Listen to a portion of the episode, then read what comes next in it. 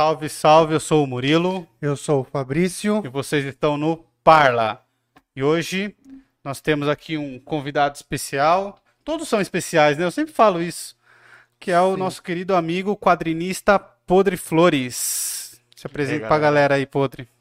Boa noite, eu sou o Pô de Flores. Acho que vai ter que falar mais alto, mais, Mais perto do microfone. É, E aí, ficou bom o som? Tá ruim ainda? deixa eu ver. Acho que tá bom. A Tá galera, bom? vai- a galera no chat aqui vai ajudar a gente. Demorou. Pode falar. Eu sou o de Flores, eu sou artista plástico, sou quadrinista e trabalho no mercado editorial desde 2011. Mercado Editorial. Editorial. É. Exato. Fá, eu acho que o meu retorno tá desligado, cara. Ou tá baixo. Tá, peraí. Vou jogar aqui, você Isso, eu vou falando dos nossos patrocinadores enquanto isso. É, bom, nós temos aqui a EC Pinturas. Precisou de pinturas residenciais ou comerciais? Entrem lá no site www.ecpinturas.com.br. Boa, Fá. www.ecpinturas.com.br. Lá você faz seu orçamento de forma gratuita. Então, precisou de, de pinturas eh, ou até manutenções, né, Fá? Em geral, eles fazem lá. Só entrar em contato. E também nós temos a Move 8, a produtora aqui. Precisou de produtora? Entra no site move8.com.br. move8.com.br. Se você é um artista aqui da cidade e está precisando de ajuda com alguma coisa, eles fazem de tudo e resolvem qualquer problema. E nós temos também o nosso terceiro patrocinador, que é a pizzaria Giuseppe, que está aqui no cantinho. Opa, aqui. eu acertei? troquei de lado. E de sexta-feira, pedindo durante a live, tem 10% de desconto. Nas sextas. Na sexta, tá? Então anotem aí, Pizzaria Giuseppe. Todos os links deles estão aqui na descrição. Todos os nossos patrocinadores, os telefones da pizzaria. Entrem lá, fala que viu no Parla, que eles dão 10% de desconto. Bom, É isso. Aí nós temos também o Pix e o Apoia-se, né, Ah, tá. gordinho?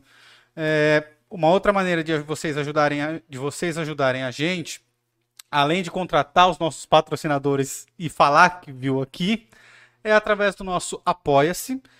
O Apoia-se, ele é uma doação mensal. Você cadastra o seu cartão e todo mês ele debita o valor que você escolheu lá. Tem de 5 reais até 100 reais. Então, cara, é, é um cafezinho que você deixa de tomar por dia, você ajuda muito a gente aqui, entendeu? Então entrem lá, apoia.se barra Parla Podcast. apoia.se barra Parla Podcast. Ou então, se você não quer fazer uma doação mensal, se você não consegue fazer isso, você pode fazer um Pix pra gente no valor que você quiser, que é o pix.parlapodcast.com.br pix.parlapodcast.com.br Se você fizer um Pix, manda aqui pra gente que você fez o Pix pra gente saber e exaltar o seu nome. É, colocar seu nome nas nossas orações. Hum. É, É isso. Ah, tá. E se você não puder fazer nenhuma, de nenhuma maneira uma doação financeira, você ajuda muito a gente, mas muito mesmo, só de se inscrever no canal. Se inscreve no canal, é de graça, não custa nada. Aí você pode apertar no sininho também para ser notificado quando a gente lançar alguma coisa aqui. E dá like no vídeo, que ajuda também. sim. É Certo? isso aí. Certo. E agora Acho que tá tudo certo agora. tá tudo certo. A galera falou do áudio do. Falou que tá bom. Tá bom? Uhum. E aí, Podre, você tá bem, cara? Relativamente bem, né, brother? Relativamente bem. Podia estar vacinado? De- Podia. né? Mas tem um Mas filho da tudo bem. puta recusando e-mails a- adoidado. Cara, é, como é? Não, primeiro eu quero saber. ah, você falou, né? Você trabalha com edição. é, você trabalha com editorial de quadrinhos. editorial. É isso? Ele falou É. editorial, não sei se foi especificamente de quadrinhos. Eu falei no mercado editorial porque eu trabalhei por 10 anos, acabei de sair de uma editora, né? Eu Tá. trabalhava dentro da editora. Qual editora era? Paco Editorial, o nome. Paco Editorial? É, o que, que fazia lá? Aqui de Jundiaí, ela é especializada em, em livro acadêmico, sabe? Ah, De- tá. Então não tinha nada a ver que com vem- quadrinho. Nada a ver com, com nada. E Nada como que é trabalhar numa editora, Podre? Cara, eu era supervisor editorial, né? Então eu cuidava da parte da produção do livro mesmo.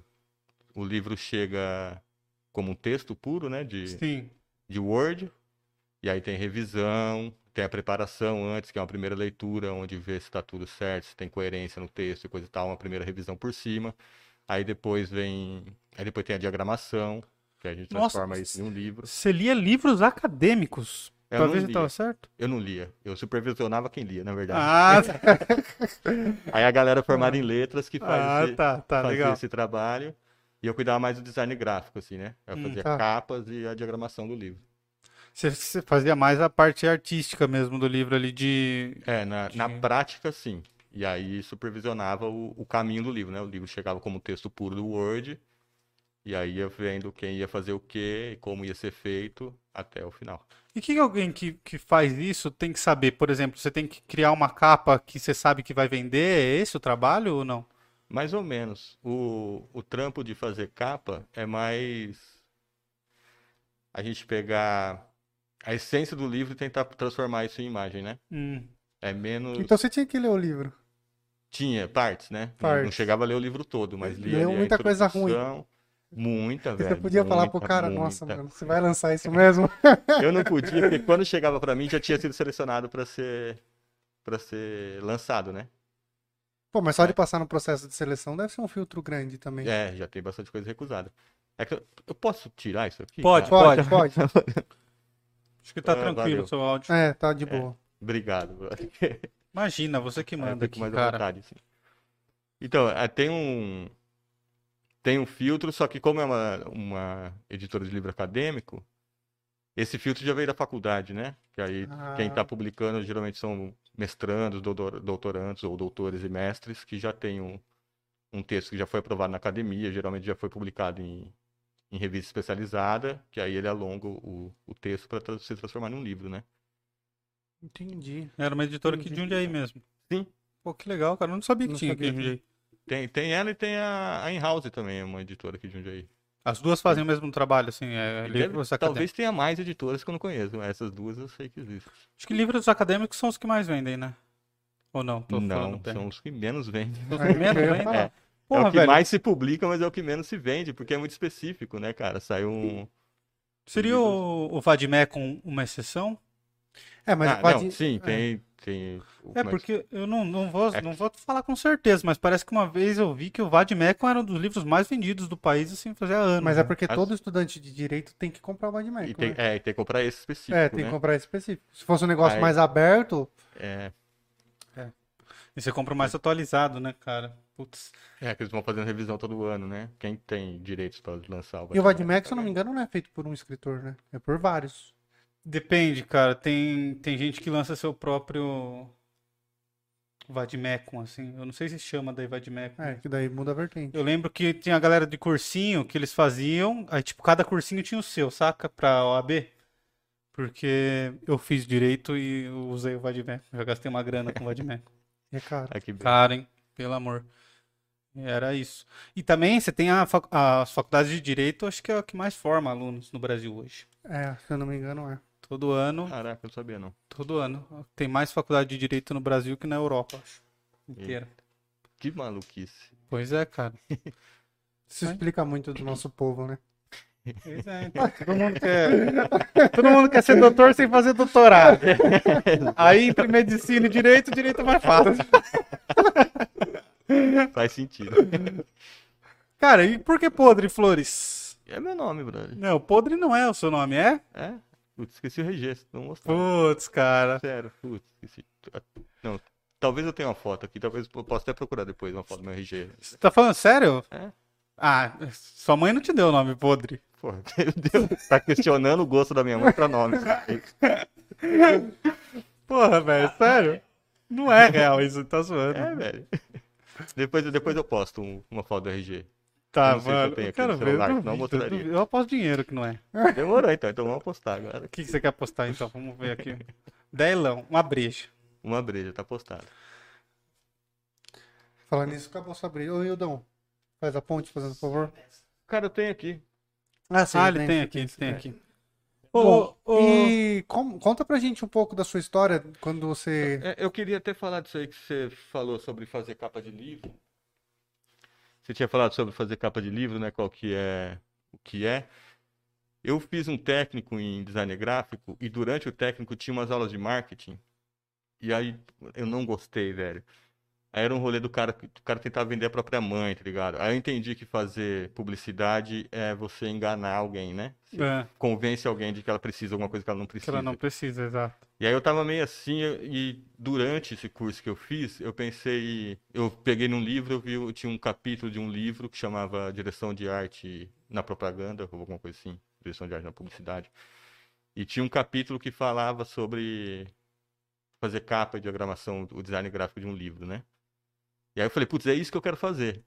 E aí quando eu fui atrás, eu descobri que a- as grandes editoras, não todas, mas a maioria das grandes editoras, contratam escritórios de contabilidade, de, de publicidade para fazer o rolê. Capa. Aí eu falei, não vou, não tem como escapar disso. Não. E aí, eu não sei aonde foi para, como essa editora Paco achou o meu currículo, que não foi uma uma chamada assim, precisamos de alguém para trabalhar na editora. Eu não tinha mandado currículo nenhum para um lugar desse. Eles que te ligaram?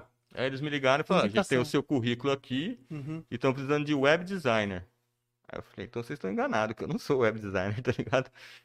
Mas eu sou designer gráfico. Aí na conversa, durante a entrevista, o cara falou, ah, então chega aí fazer umas capas aí e diagramar. E aí eu consegui, por sorte, assim, fazer livro. E aí a- a- o processo de fazer a capa de um livro é totalmente diferente do, do processo de fazer um, uma campanha publicitária. Por Porque, quê? porque ela não tem isso, não tem essa ideia de, de convencer alguém a comprar o que não precisa, não tem esse, esse apelo, sabe? Em tese, um livro quase sempre você precisa, né? E o livro é se- ou você vai comprar ou não, tem na capa ou não, né? Uhum. E, e a outra diferença muito grande que tem é que uma peça publicitária é descartável, né? Você faz uma peça publicitária e logo vai, aquilo vai passar e vai ser substituído Desatualizar por muito outro. rápido, né? É, você não é, não é um objeto que você guarda, né? Diferente da capa do livro que é feita para durar anos. Por isso que ela não é só propaganda, né? Entendi, tem uma lógica por trás. Tem, é, é muito mais, é outra coisa. E aí, por sorte, eu fui parar nesse mundo aí e tô nele até hoje.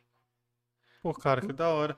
Eu, eu queria saber, assim, a diferença do, do que você precisa pôr na capa de um livro para fazer que ele, se- que ele seja comprado, mas sem, sem fazer esse, esse marketing meio nebuloso, assim, de convencer as pessoas. Porque a capa chama atenção, né? Principalmente essas ca- é, mainstream que chama, né? Que são os livros É. mainstream. Nossa, cara, Logo que você entra numa livraria, aquelas primeiras, geralmente as capas são muito loucas, os livros têm umas capas muito Algumas, né? bonitas. E outras eles pegam a foto do cartaz do filme e colocam É, na capa, que também. eu acho uma É que tem, tem livro que vai se vender por si só hoje em dia. Então, por exemplo, É. o cara faz a capa do Harry Potter, a primeira, hoje eles pegam, faz só o logo ali do coisa e É. vende pra caramba porque mudou a capa, né? Mas eu particularmente acho que a- o livro ele se vende por si só, qualquer livro ele se vende por si só. Ele se vende pelo livro, né? pelo livro. Eu acho que a capa não é tão importante assim na venda, né?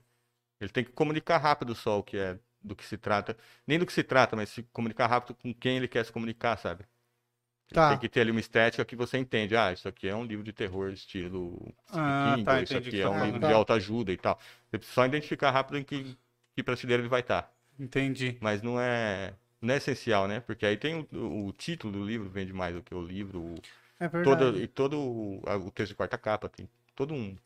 Você fazia esse trampo também? De mudar título de livro, essas coisas? Não, eu já, Aí era. já fiz assim, já me meti em algumas coisas assim, mas não era o meu papel na editora. Mas aí o autor. Porque esse é o papel do, do editor. Entendi. Porque o livro chega, a primeira pessoa que vai pegar o texto puro é o editor, que vai dar uma primeira lida ali. Geralmente não lê nem o, o livro todo, ele vai ler o. Tem gente que chama de storyline, né? Que seria a história em uma linha, em português. Vai pegar e só ver do que se trata o livro. Ali já é o primeiro filtro, se ele vai querer ler ou não. Aí ele vai ler uma sinopse que o autor vai mandar. E aí ele vai falar, pô, esse livro aqui dá para trabalhar nele. E a editora compra ou não esse, esse livro.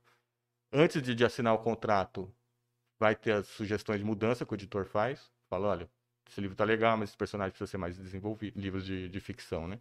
Esse personagem precisa mais, ser mais desenvolvido, ou muda essa parte, esse final não tá legal. Coisas assim. Aí, se o autor concordou com isso, aí vai pra preparação onde essas, as alterações vão ser feitas de fato. Ah, pode crer. Entendi. Se a editora compra o, livro, o, o autor ainda pode palpitar bastante. Ou tem compras que o autor não pode mais nem Não, ele palpitar palpita até o fim. até o fim. A última palavra é sempre do autor. Isso é interessante. Mas geralmente o, editor ele sabe o que tá, geralmente não, né? Sempre o editor sabe o que tá fazendo, né? Ele não vai mudar uma, ele não vai sugerir uma alteração porque por gosto dele, né? Porque ele sabe que aquilo ali não está cabendo. Porque quando você escreve um livro, a história está na sua cabeça, então para você parece muito claro o que você está falando. ali. É verdade. Aí é quando uma verdade. pessoa que não é a sua mãe, nem a sua esposa, nem o seu marido, tá vendo? Porque se for alguém muito próximo assim, também vai passar um pano e falar, ah, tá, tá legal, sim. Aí quando você pega alguém de fora que não sabe nada da história e lê, aí ali essa pessoa vai achar vários pontos que poderia melhorar, coisas que não ficaram claras, falta de coerência, sabe? Numa hora o, o personagem morreu aqui, depois ele tá falando lá, lá pra frente. Essas coisas que... Ah, perde o, é, o nexo do livro, né? É, porque demora um tempo, né? O Wildon pode falar sobre isso, né? Demora um tempinho, né? A gente fazer um romance, né, Wildon? E aí, do... então, nesse tempo que você tá escrevendo e reescrevendo, às vezes você esquece que você matou um personagem lá atrás e ele aparece de novo. Assim é um caso extremo, mas acontece outras coisas, tipo, de mudar. Já peguei livro lá na editora, que a gente também publicou algumas ficções, né? E tinha um livro de uma autora que ela mudou o nome do personagem, só que ela mudou até meta- metade do livro. Eu acho que ela tinha escrito todo ele com chamando nome. João, por exemplo, e depois ela falou, não, acho que vai chamar José. Aí ela foi mudando de José e até a metade do livro, depois ela esqueceu de, de mudar o resto e mandou o livro Foi. João mesmo. Aí o, o, O editor que personagem simplesmente mudou de nome no meio da história ali.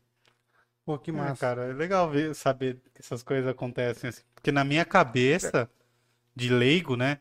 Um livro ele ia pronto, a, a editora lia, só falava assim, vou publicar, não vou publicar, Tem um entendeu? monte de editora picareta que faz isso, né? Ah, é? E aí, Que, é- que não tem interesse na venda do livro, sim, de em cobrar do autor para publicar. Ah, Dá uma olhada no livro e falar, paga tanto que a gente publica, eles publicam e foda-se. ah, Porque daí tá mais relacionado ao dinheiro mesmo. É. é um outro já tipo de negócio, é, né, um outro cara? tipo de É. negócio. Então, para um autor, é sempre interessante ele, ele ganhar. É que daí eu também não sei né, se essas editoras que, que, que você trabalhava, por exemplo, também cobraria. Ah, que eu trabalhava- geralmente quem trabalha com livro acadêmico assim cobra do autor, né? Por causa, porque não tem uma venda significante que, que dê para bancar a editora, né? Mas, principalmente se você é escritor de ficção, o certo é você ganhar, nunca pagar. Uhum. Às vezes tem, tem editoras que faz um acordo, assim, né? De, de investir junto um dinheiro no livro, só que aí o retorno do autor vai ser maior na venda e coisa e tal.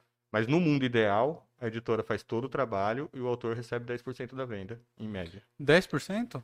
É, em média. É Vai porque de sete a é, 12, é meio assim. que uma aposta, né? Tipo, a pri- pri- principalmente quando você vai lançar o primeiro livro, por mais que seja de ficção, que você atinge um público maior, a sua história, primeiramente, ela vai ser uma aposta. Porque se eu vou lançar o meu primeiro livro, se vai cair ou não no gosto popular, é essa aposta. E é isso que eu, que eu acho que é importante os autores entender, porque o autor não consegue entender isso. Ele acha sempre que, a- que as editoras estão ganhando rios de dinheiro nas custas Sim. dele, ou que está recusando o trabalho dele porque o trabalho dele é muito ruim, ele não presta para escrever, e não é isso. É, um, é muito dinheiro investido no começo que vai ter um retorno muito lá na frente se vender esses Se livros, der né? retorno. Sim. Não, porque até eu sou um cara que não lê tanto assim, mas se a gente pegar livros que quebram a barreira, você meio que consegue contar poucos, assim, Ah, de, não, de ficção poucos, científica. Tipo, você pode falar. brasileiro, você fala de, de brasileiro, Não, Harry, então, velho. brasileiro eu não, nem sei, na Porque realidade. qual que é a brisa? Por esses livros que, ele, que a gente vê de best-seller, coisa e tal, essa isso já fez palavra. sucesso lá fora. Então essas editoras grandes, elas fazem isso. Elas vão lá e compram o direito de livro que já, já estourou. Já estourou. E porque tá rolando muito Aí é a aposta mais certa, né? de ficar de olho na Netflix. Sabe que a Netflix vai produzir alguma coisa. Ah, é verdade. Net- não só Netflix, né? Mas principalmente Netflix. Verdade. Vai, vai produzir alguma coisa que tá baseada em algum livro gringo. Aí já vão lá e compram o direito de, De- para publicar no Brasil, aí, aí isso já é certeza que vai dar certo, já deu certo lá Sim. fora. São poucas coisas que deu errado aqui. O Harry Potter, por exemplo, foi negado no Brasil também, né? Ah, Ah, eu é? não sabia, não. Porque uma galera viu e falou, não, esse moleque inglês não vai... É muito diferente da realidade brasileira, não vai emplacar no Brasil. Eu nem lembro qual que foi a editora que comprou, que falou, não, vai. Se tá vendendo lá fora, vende aqui. Vende E aí apostou a grana e Nossa, e hoje deve deve, ser editora que não é ganha dinheiro. No Brasil deve ser. uma delas. É, é. porque quando torna um filme, né? Porque Harry Potter, ele, ele era um livro estourado, mas a hora que isso se torna um filme, A galera vê o filme Aí e quer ele- ter o livro, vira fã do, do, da- muito Do porque universo. também existem. é, Harry Potter era uma sequência de livros, né? E ele era uma sequência de filmes. Os livros saíam primeiro que o filme, não era isso? Sim. É, sim. Os filmes todos são baseados em livros. É. É porque só Game of Thrones que inverteu a ordem, né? É porque o cara não escreve, né, mano? Ele parou de escrever. Não escreveu. Infelizmente, que aí cagaram no fim da série, né? Eu não assisti, nem li também. Não. Não. Cara, é bom, assista. E leia. Bom, e quadrinhos? Você faz quadrinhos em paralelo a esse seu trabalho? É isso? É, ultimamente estou mais dedicado aos quadrinhos, né? Que aí agora também estou editando também quadrinhos. Então tô. Tá, qual a diferença de fazer e de editar o quadrinho? O cara te manda o quadrinho, você só. É, editar é, é isso que eu tava falando. Te manda o original, a gente transforma nisso um livro e banca a, a publicação e vê o tamanho do prejuízo no futuro. Entendi. Mas aí é um negócio por conta, seu. Por conta, eu tô fazendo independente. E como que é trabalhar com quadrinhos, cara? No, no- mais do que no Brasil, em Jundiaí. Cara, o quadrinhos, velho, ele tem um um público fiel, tá ligado? Hum, Uhum. O quadrinho é- eu acho é muito massa por causa disso, porque o público ali é fiel, mano. E é fiel e é na cena do, do literária do texto puro também tem uma galera de principalmente de alta fantasia, essas coisas. Tem uma galera também que é de- dessa pegada de ser fiel, de ir atrás de brasileiro e de de autor independente, coisa e tal. Mas o quadrinhos eu enxergo mais, porque eu tô inserido talvez. Mas eu enxergo mais assim que tem esse essa união assim de, de tem um interesse dos autores de saber o que outros autores estão produzindo. E um acho que a maior parte do- do- dos consumidores de quadrinhos no Brasil são autores de quadrinhos também. Me parece. Nas feiras, me parece, eu vejo bem isso. Quem não está produzindo está querendo produzir. Mas eu acho isso saudável e muito legal, cara. Muito legal. A galera unida. Eu fui muito bem rece- recebido no meio. Não tem de reclamar, não. Tanto de Jundiaí quanto no estado de São Paulo, né? No- nas feiras que eu fui, sempre foi é- essa é uma impressão que eu tenho, porque, assim, totalmente fora da bolha. é, me parece que quando as pessoas vão comprar quadrinho, elas já compram os americanos, assim, os populares, sabe? Isso na minha bolha de amigos, assim, né? Não sou pessoas que são fissuradas em, em quadrinhos, mas que quando vai comprar, e compra desses da Marvel, saca? Sim. E aí eu fico pensando nisso, quão, quão é. Qual o tamanho desse mercado de, de quadrinhos brasileiros, cara, até regionais e tal. Não, é Porque pequeno. tem muita é- coisa boa. Ô, eu li, eu li esse quadrinho que vocês fizeram aí, que o Ed levou pra mim. É o Superação, o segundo, e o primeiro é de. Primeiro. Putz. Tudo é finito. Tudo é finito, tudo é finito. Verdade. Cara, é sensacional, é sensacional. É, Isso, só com a galera da região, né, cara? A gente tá falando só da região de Jundiaí Sim, aí. sim. E tem uma galera no Brasil todo fazendo um, um trampo massa, assim, independente. E aí é essa fita. Não é. É muito pequeno o nicho. É pouquíssimo. é, livro vende muito pouco no Brasil. Tem poucos, Sim. muito poucos leitores no Brasil. Pro tamanho do Brasil é muito pouco leitor, em geral. Aí em quadrinhos é menor ainda. Aí quando a gente fala de quadrinhos independentes, assim, fica menor ainda. menor ainda. E é, e é independente por causa disso, porque são poucas pessoas, né? Não tem como a gente pegar esse, uma editora com todo o, o custo que tem manter uma editora, ficar lançando essas histórias curtas e que pouquíssimas pessoas vão ver.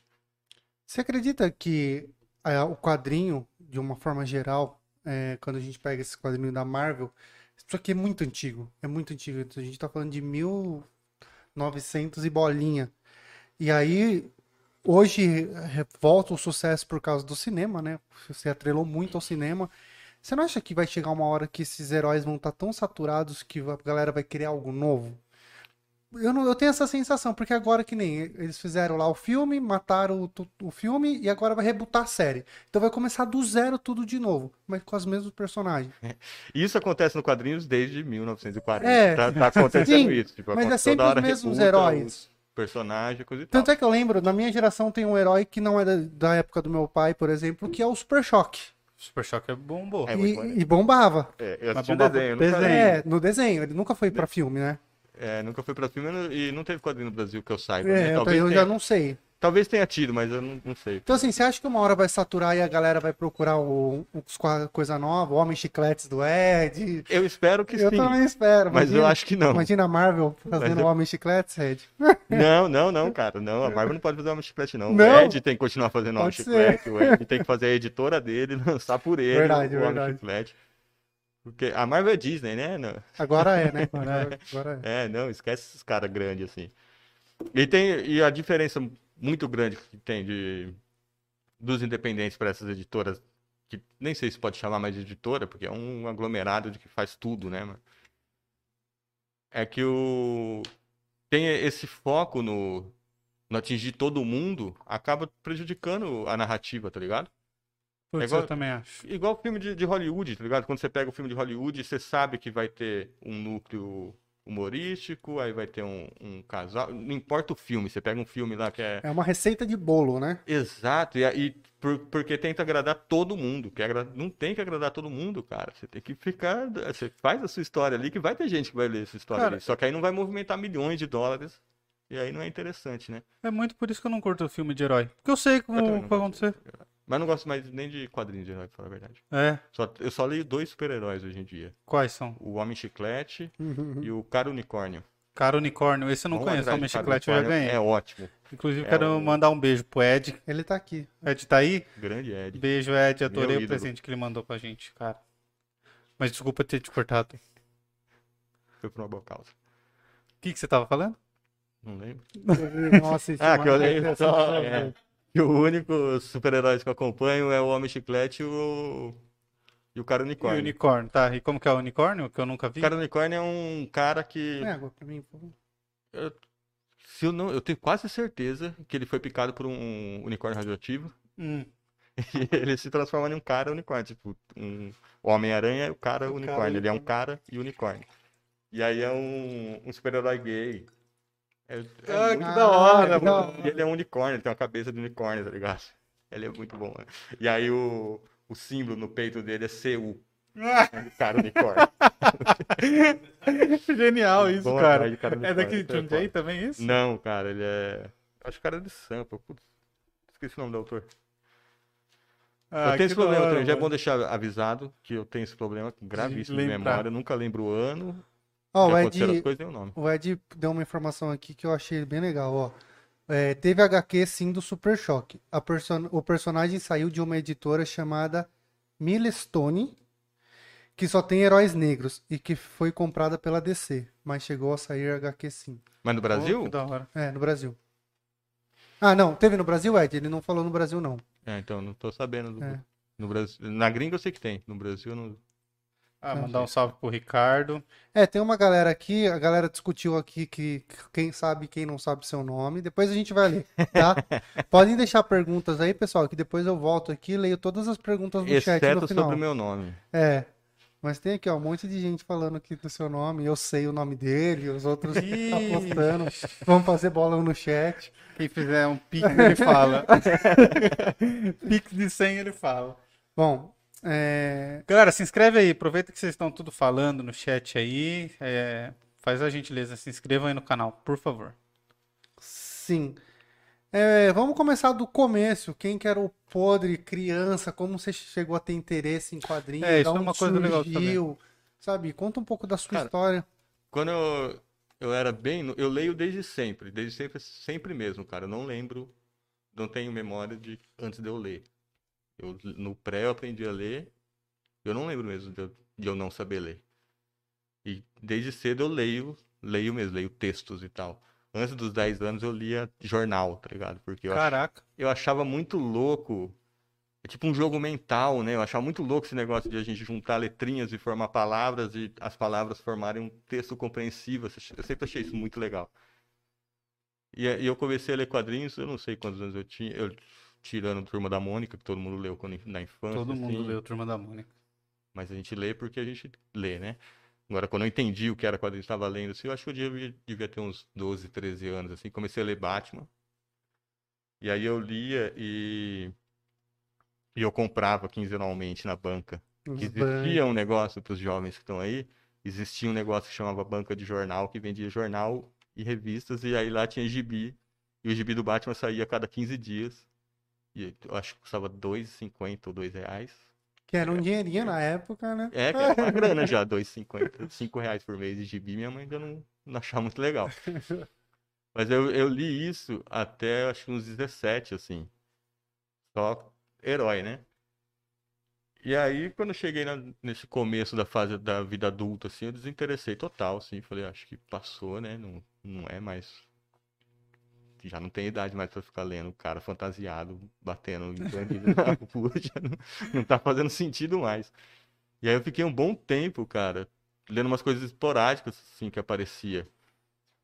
E aí teve uma vez, eu lembro bem, que que eu que aí eu já tinha virado designer gráfico, né? Tava, já estava estudando para ser designer gráfico. E tinha um site que eu acompanhava, tipo um blog, assim, com notícias do do mundo do design, assim. Você sabe que ano que era, mais ou menos?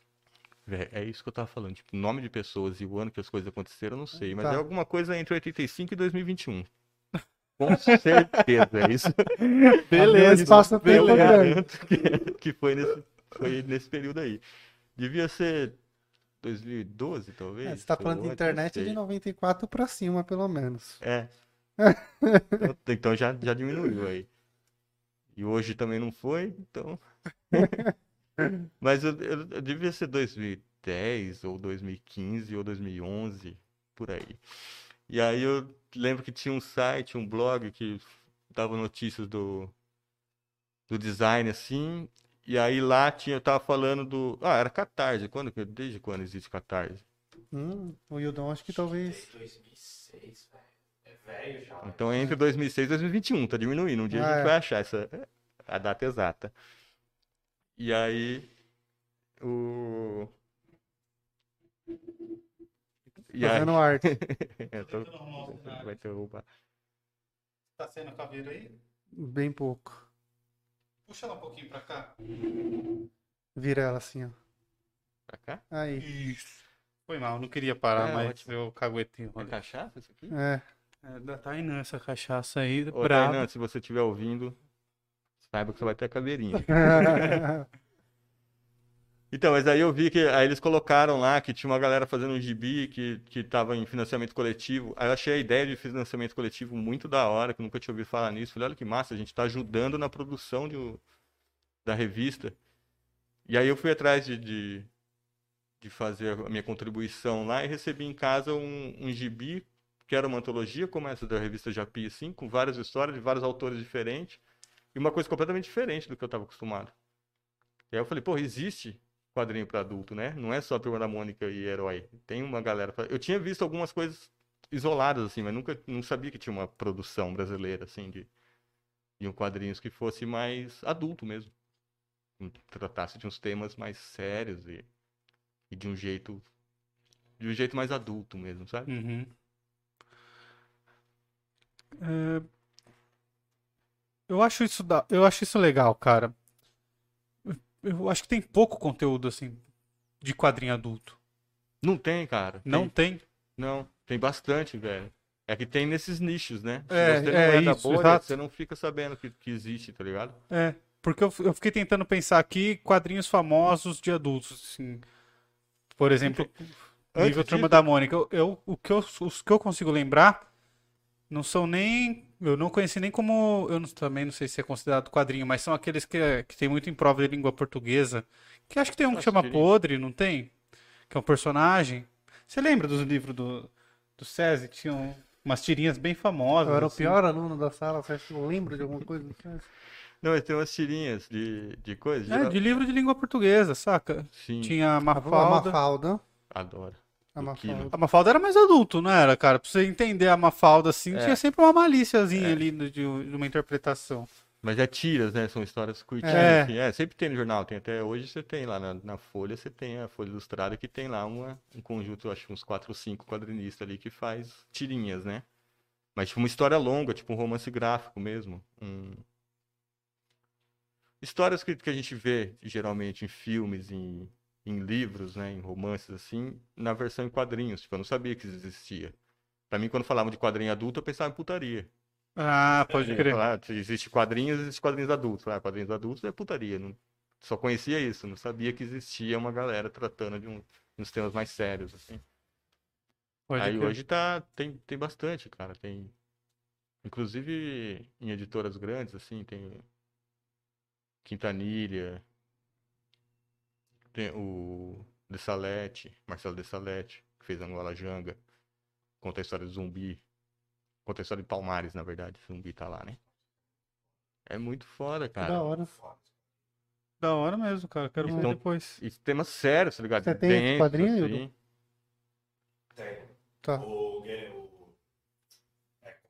Janga. Angola Tem um Janga. também, né? Tem. Cumbia, Tem. Angola Janga. Cara, esse cara é muito foda. Ele é. Pô, que legal. Cara, teve uma, teve uma pergunta que eu queria muito ter, ter feito pro Ed e acabou que eu esqueci na nossa conversa.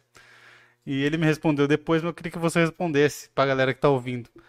A gente fala muito de quadrinhos e de gibi. Qual a diferença dos dois?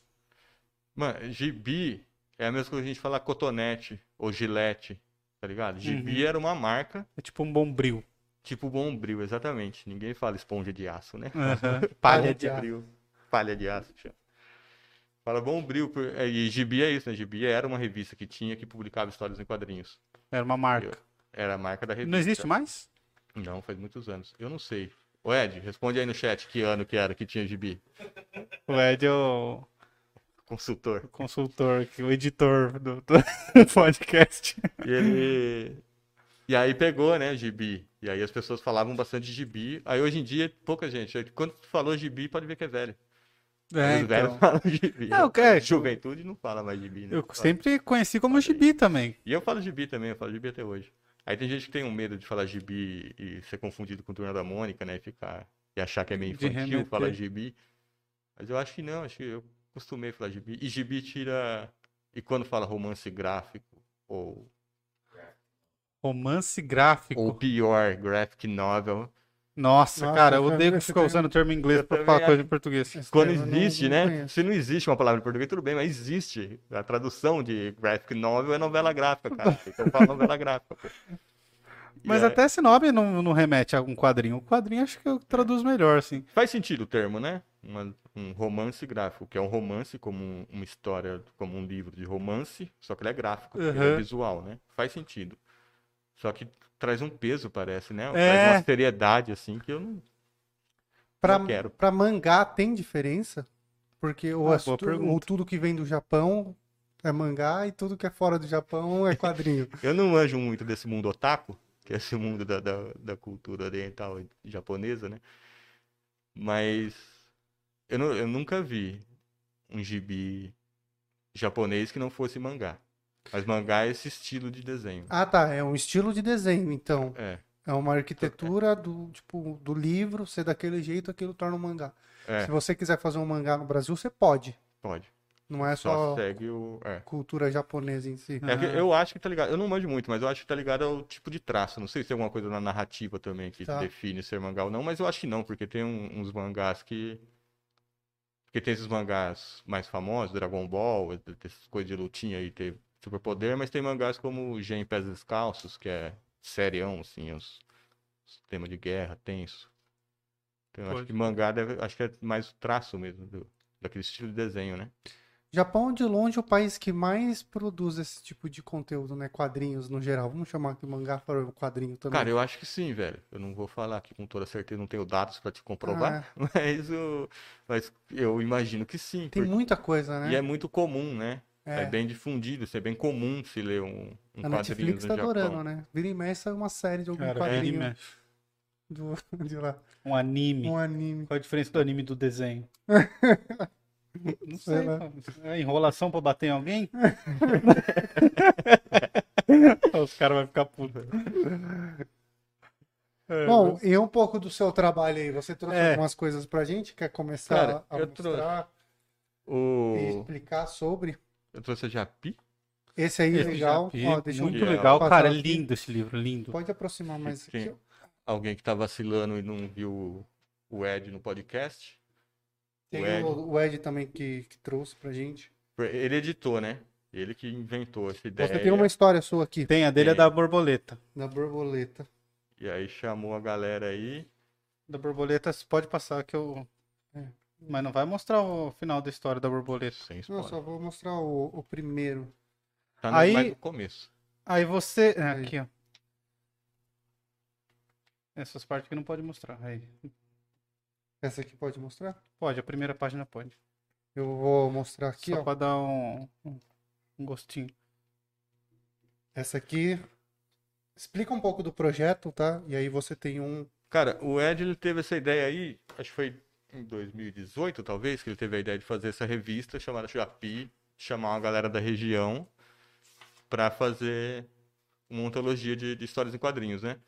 E aí ele chama a galera da região e chama um famosão aí, alguém mais experiente da área.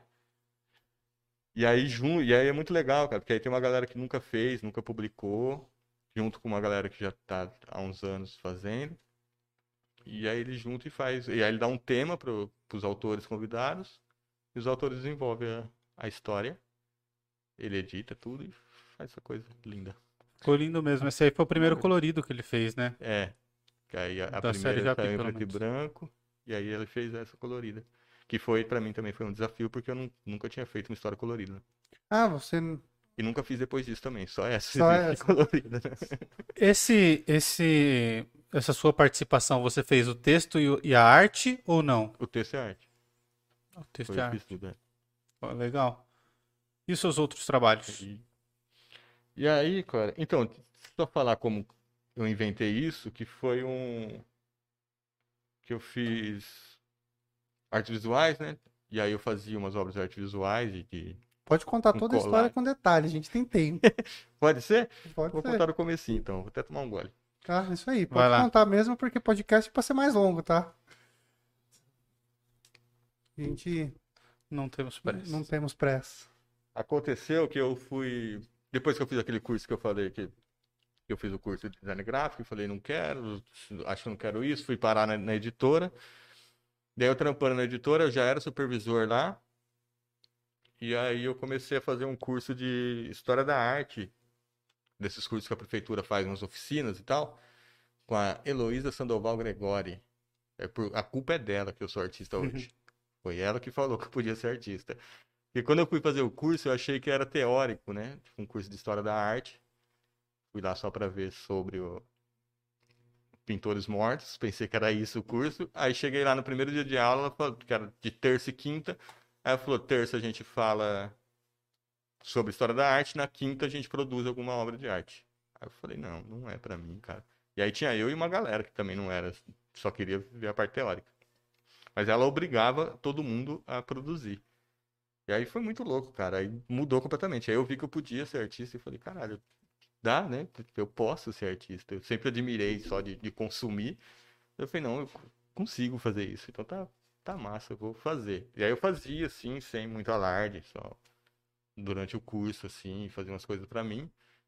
Mas aí aconteceu que eu já era supervisor editorial na, na Paco, e aí eu era o único lá que não tinha ensino superior. Hum, E aí, tipo, os meus subordinados não tinham ensino superior, e aí o, o chefe tava achando, o dono da editora tava achando meio esquisito isso. E falou, velho, você tem que fazer uma faculdade aí, que tá estranho, né? E aí eu falei, pô, faço, mas não vou fazer design gráfico, mano.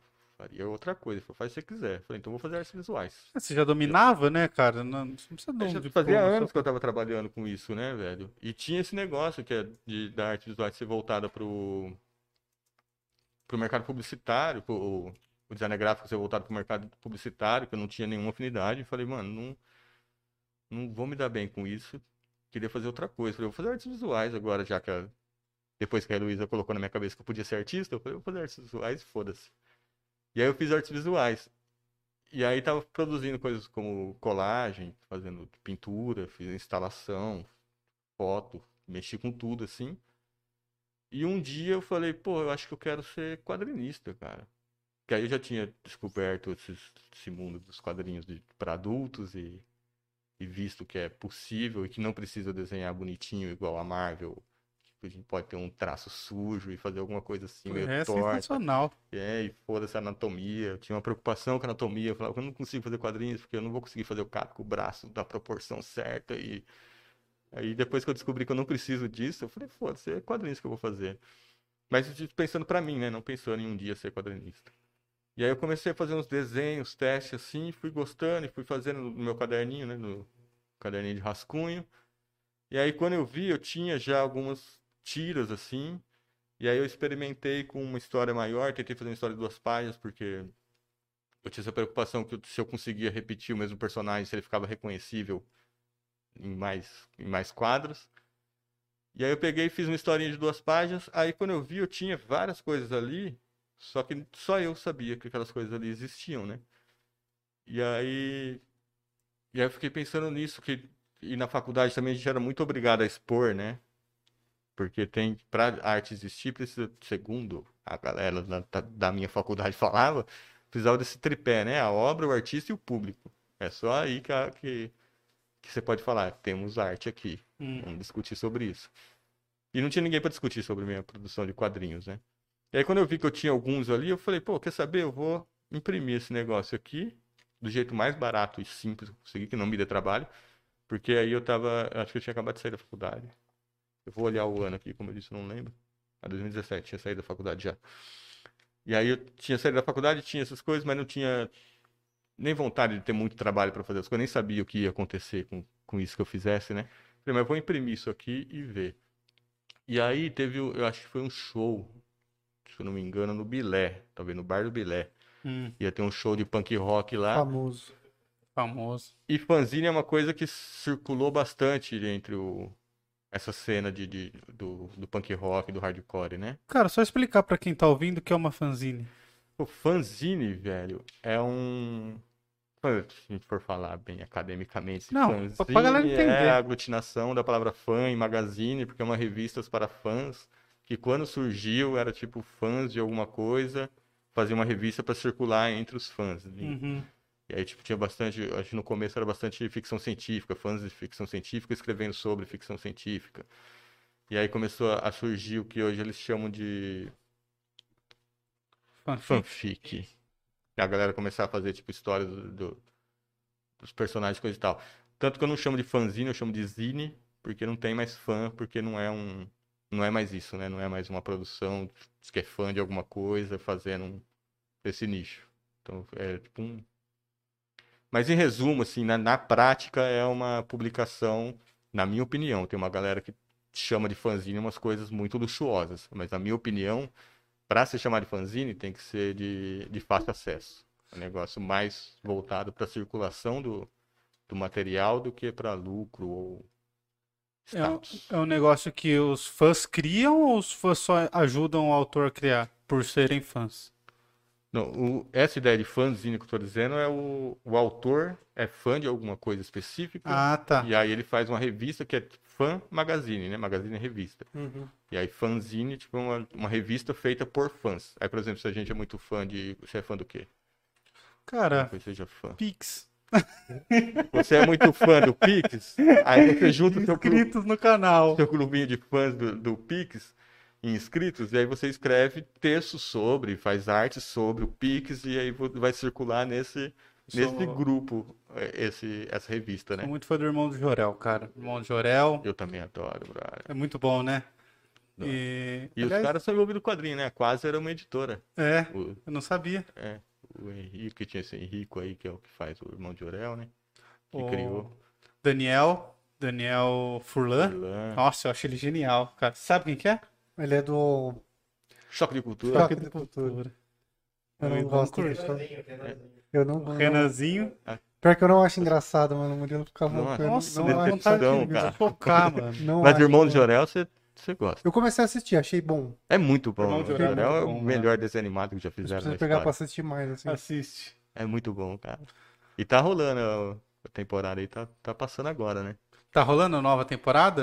Tá. É a da terceira, né, Netflix? tá? É da Netflix? É da Cartoon, mas tem no YouTube.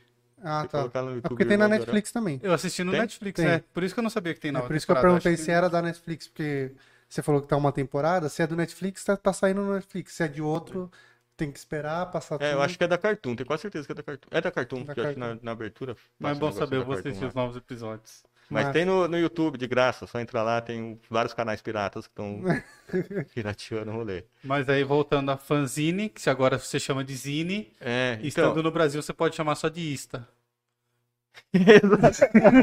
Ótimo, vou chamar de. Nossa, velho. Nossa, vou roubar, vou roubar agora. É seu, cara. Já é. Nossa, duro, mano. O número 4 vai sair escrito isso, é uma lista. Lista. E vou explicar. E vou dar os créditos, talvez. Pô, legal. Se eu lembrar de você, é eu vou dar os créditos. Achei magnífico, vou usar agora.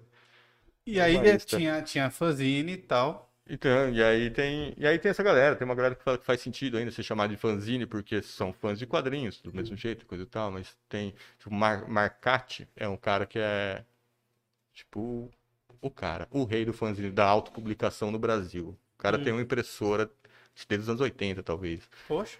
Que ele comprou uma impressora pra ele imprimir as revistas dele, assim, tem um personagem famosíssimo, chama Frauzio, que é uma coisa linda, Frauzio. Eu acho É. que eu já ouvi falar. só nojeira. Será que era ele que eu confundi com podre? Será? É que eu acho pouquíssimo provável que esteja em livro didático, porque é, É. é só nojeira Ah, e então não sei. então eu não sei. putaria e é bem, é bem escroto, assim, o trampo dele. E ele. Então, e esse cara, esse Marcati, cara, é um senhor lá, né? Tá beirando 70 anos. aí. E ele tá. E ele defende isso, fala que é zine, não é fanzine, porque eu não sou fã de ninguém, só se eu for fã do meu próprio trabalho, porque o que eu tô fazendo aqui é, é o meu trabalho, né? E aí eu, e eu defendo essa tese, de que o, o fanzine tem que ser de fácil acesso para ter uma maior circulação. Acho que o principal motivo de existir um fanzine é que ele circule. né? Uhum. E aí tem uma galera que faz umas edição de luxo, assim, que aí eu já chamaria de autopublicação, porque está publicando como uma editora publicaria. Mais ou menos, né? Entendi. Bom, tá. E aí E teve aí, essa e fase. aí eu juntei todo esse esses quadrinhos que eu tava fazendo sozinho em casa lá e falei, porra, dá pra eu imprimir e fazer alguma coisa. E aí eu procurei o jeito mais barato e mais fácil que não me desse trabalho, porque tempo é dinheiro também. E aí eu fiz um esse aqui que chama Folium. Aqui, mostra. Esse, isso aí não é um quadrinho, quadrinho, aliás, é um quadrinho, mas não no formato que a gente tá acostumado de revistinha, né? É, não. Ele é um, parece um cartaz, Ele é só uma folha que eu imprimi e dobrei. Do mas jeito- tá, mas Pode é- mostrar? ele é assim, ele é pra ser lido assim, como que é o esquema? E aí ele tem tem essa junção. assim, ó, pessoal, eu não vou deixar. Deixa eu ver se eu consigo aqui. Aí tem essa junção de, de, de histórias que eu tinha guardado. Ficou melhor. Dá pra ver? Ah, tá, daí cada Mas página é dá uma pra ver o que tá história. escrito, tá? É, tem um. São pequenas historinhas, assim. Ah, tirinhas entendi. que eu Ah, tá. tinha no São meu várias- caderno, que eu tava ensaiando, vendo se eu conseguia. Todos Aí- esses desenhos são seus? São mesmo. Pô, você falou que não desenhava bem e tal, não sabia. Não, eu não falei, eu nunca falei que eu não desenhava Ah, bem. mas- eu ah, falei que eu tá. não desenhava como a marca. Pô, tá sensacional o desenho ali. desenho é desenho, cara. Desenho, todo mundo desenha. Todo mundo É, sabe faz desenhar. sentido. É, não tem, não existe não desenhar. Todo mundo consegue Tá, segurar uma caneta, faz um desenho. E aí, e essa aqui foi a primeira que eu fiz, que era um teste pra ver se eu conseguia repetir o personagem, sabendo que o personagem é o personagem é o mesmo do, do quadro anterior. Da hora, E cara. aí quando tava pronto, eu olhei e falei, pô, cara, isso aqui tem que alguém tem que ler isso aqui agora pra fazer sentido, né? Sim, claro. Aí eu imprimi assim, do jeito mais barato e fácil que eu consegui. E fui num. E aí eu já tive essa ideia. Quando eu fiz o primeiro, eu já falei, vou fazer um. Uma série de, de zines, assim. Vou começar a fazer isso. Pegar essas coisas que eu vou juntando. E quando der pra imprimir em uma folha 3, eu imprimo e, e vendo ela. E aí levei no. Em show, cara. Show de, de hardcore, de. Sabe, de punk rock, assim, porque é onde tinha uma cena de fanzine, que aí tinha essa. A galera das bandas faziam bastante, sabe? Hum. Ficou muito popular nos anos 80, o fanzine entre o, a cena musical, por causa disso, que aí tinha bandas que não acessam a, a grande mídia, né, pra ter uma matéria publicada ali, agenda de show e coisa e tal. A galera fazia sua própria revista, foi contando a história da banda e coisa e tal. Aí tinha uma galera, grupos que se reúnem, existe até hoje, né? Grupos se reúnem pra escrever sobre várias bandas e, e é muito maneiro. E aí eu comecei assim, indo lá e vender lá pra, em shows, assim. Aí depois que eu fui parar em eventos de quadrinhos, como o que o Ed faz, por exemplo, no Judy Comics, na Butantan de Bicon. O Ed fez uns eventos grandes aqui em Jundiaí, né, cara? Fez. que ele falou lá que rodava uma galera. Não, foi, teve um do Sesc, cara, que foi entre 2000 e 2021. Ele falou desse aí pra gente. Eu não lembro o ano. Não, Eu acho que foi de 2018 a 2019. Porque 2000, final de É, acho que foi 2019. 2018. É, o Ed corrige aí, cara, mas bombou. Eu acho que foi 2018, cara, que eu acho que eu levei esse aqui. É, acho que foi 2018. É. Porque 2019, no final, a gente já tava falando da pandemia, não tava? Foi, e 2018 foi, a maior, assim, que tinha muita gente, cara. Aí ele trouxe uma galera que é, que é famosona também dos, do Dos meio pra falar. Tro- Eu, se eu não me engano, foi nessa que ele trouxe o Sidney, que é do. Do Márcio de Souza Produções lá, editor. Ele, Ele falou, ele, falou. mas eu não vou lembrar o nome do cara. Mas Sidney ele falou que era um Guzman, o bam, bam, bam. É, Então, Sidney Guzman. acho que é isso aí mesmo. O cara veio aqui falar no evento do, de quadrinhos. Pô, que da hora. Aí você tem mais aí? Então, aí eu continuei fazendo, né? Eu fiz, aí um ano depois eu juntei mais um pouco, e aí eu achei esse outro formato aqui, Cara, eu achei mó da hora esse formato aí. que eu achei que, que aí cabe mais coisa, né? Dá pra fazer. Qual a diferença desse vezes. pro outro? Ele tá. Histórias novas. A Não, folha não. Ele falou que é um novo formato. do... o É, que tamanho- a, a folha é do mesmo tamanho, né? Só que isso aqui eu dobrei duas vezes, isso aqui eu dobrei uma mais. Ah, tá. É o Só que aí é a mesmo. mesma coisa, eu Você abre aqui as uma historinhas história. menores, só que aí eu fiz esse esquema que aí cabia essas histórias que é um pouco maior aqui. que- Pô, Eu acho, eu achei muito legal isso, cara. Legal. E esse aqui sou eu dando uma entrevista pro Jô Soares. Ah, que da hora. Você sabe que na minha cabeça agora eu já vi, o- eu já, já li revistas assim, é, De Já? abrir. de abrir assim no SESI. Eu não vou Cara, lembrar eu já exatamente tinha qual visto era. uma. Eu, eu lembrei disso. Faz pouco tempo que eu lembrei, que eu não lembrava de onde tinha tirado essa ideia. Mas aí eu tava mexendo nas minhas coisas, eu achei um zine que é assim. Só que aí é uma história só. Aí eu falei, caralho, foi daqui que eu roubei a ideia, então não, Ah, ideia não é? é minha Nossa. de fazer numa folha. Ah, não, mas eu achei mais legal assim, cara. Cada vez que você abre a folha é uma história diferente. É, vai. Cada. Como se fosse uma página, tem uma história, né? Que ela começa e acaba. E aí aqui no meio dessa, Tem aí já tem uma história história maior, que aí tem quatro páginas essa aqui. Que da história seria. Que até então foi a, a maior que eu tinha feito, assim.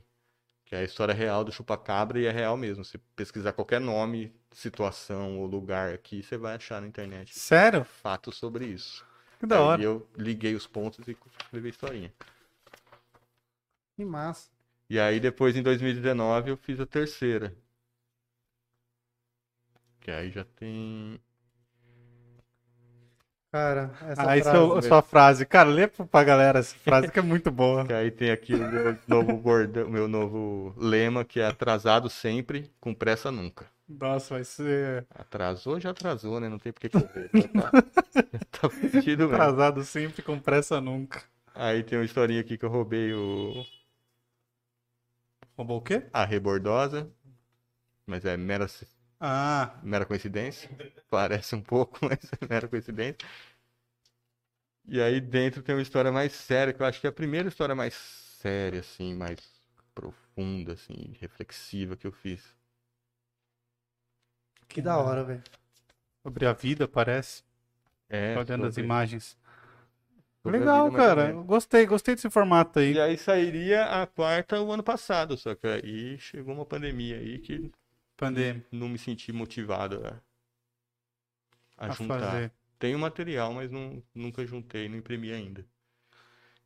E aí, mas aí também surgiu outras coisas no ano passado, né? Aí teve pela Leo de Blanc, eu lancei dois quadrinhos que tá no tá online aí, se a galera quiser ver. Só no meu Instagram lá tem no Eu coloquei no- na descrição do vídeo também. Maravilha, se clicou ali no, no... Aí abre duas, duas opções, a pessoa pode escolher. Ah, você clicou, olha que caralho, que massa, velho. Ele, eu esqueci o nome do, do software. Linktree. Ele, é, ele, você clica no link, ele abre uma página com dois links. Aí você clica, ele abre uma história. Se você clica na outra, ele abre outra Que história. aí tem umas Ah, historinhas que isso. foi, que saiu pela Leo de Blanc da, da Prefeitura de Jundiaí, que aí são as Tá na maiores. descrição já, tá, pessoal? Que maravilha, vai lá, gente.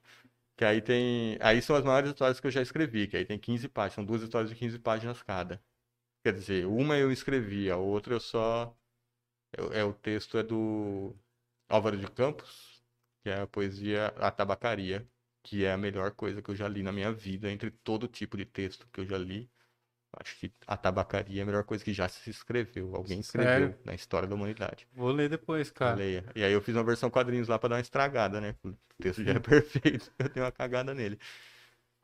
E tem uma outra história, a outra história chama Verdade Dói, que é uma história real, que eu abro ela dedicando aos a todos que levam vidas para minha casa, que são as baratas, moscas, lagartixas, que é o que tem de. Minha casa sempre tá cheia de vida, porque sempre tem esses bichos. E aí é a história de uma barata que. que aconteceu mesmo. Tentei matar uma barata, ela não morreu. E depois ela veio até mim. Tipo, eu tentei matar ela no, no banheiro e ela não morreu. E depois ela me segue. Depois de horas ela me acha. Mancando, porque eu, machuquei ela, né? E aí a, a história conta a reflexão dessa barata enquanto ela estava machucada à minha procura. Ela te procura como quem pede ajuda ou como quem pede o golpe final, assim? Ah, Você tem que ler para saber, né? Ah, cara. Lê lá, você vai, você vai descobrir. Mas aí traz uma reflexão profunda sobre o que é ser barata. Uma reflexão sobre o que é ser barato. É, que são coisas que a gente não pensa, né? A gente pensa Sim. só no nosso chinelo na cara dela, mas não pensa o que é estar do lado de lá. E dá pra se colocar no lugar dela, porque sempre tem gente em cima de você que tá pisando em você, né? Exatamente, exatamente. E essa barata é uma barata negacionista, então vai ter gente que vai, vai se identificar. Leiam a história, pra vocês entenderem. Eu quero ler também, cara. Tá na descrição do vídeo. Eu vou, vou ler depois. Barata negacionista. Igual tem gente que é também, né? Tem Ah, vermes negacionistas. tem vermes, ratos negacionistas. Ratos negacionistas. Tem de tudo. É, Você você costuma escrever mais sobre coisas profundas, pelo que você falou. Por isso que você gosta de, de, um- de quadrinhos mais adultos, sobre reflexões, essas coisas. Cara, é meu sonho, cara, é escrever sobre coisas mais profundas. É o que eu tento desde sempre escrever sobre. Só que aí quando acaba tá um negócio sarcástico e irônico e, não sei se tá profundo o suficiente. Essa aqui eu acho que eu consigo. Essa aqui me deixa muito feliz, essa do Essa é a 2 ou a 3? A que- 3. a 3 que não tem um título, Hum, mas ela eu consegui ser menos palhaço, menos piadinha, sabe? aham. Consegui trazer um.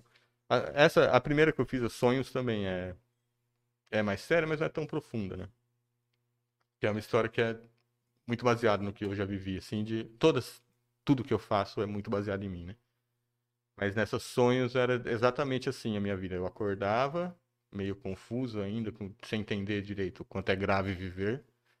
E aí, quando eu ia tomar banho, assim, que eu ia percebendo o que, que tá acontecendo com a minha vida, e aí ia criando sonhos, falando, não, dá pra eu sair dessa vida, né? Se eu fizer assim, assado, se eu ir atrás, dá pra, dá pra eu sair dessa vida, dá pra eu parar de trabalhar em fábrica, dá pra eu, pra eu virar artista e coisas assim. Só que aí, quando você entra de novo na rotina, aí você é massacrado pela rotina que esmaga qualquer sonho seu, né?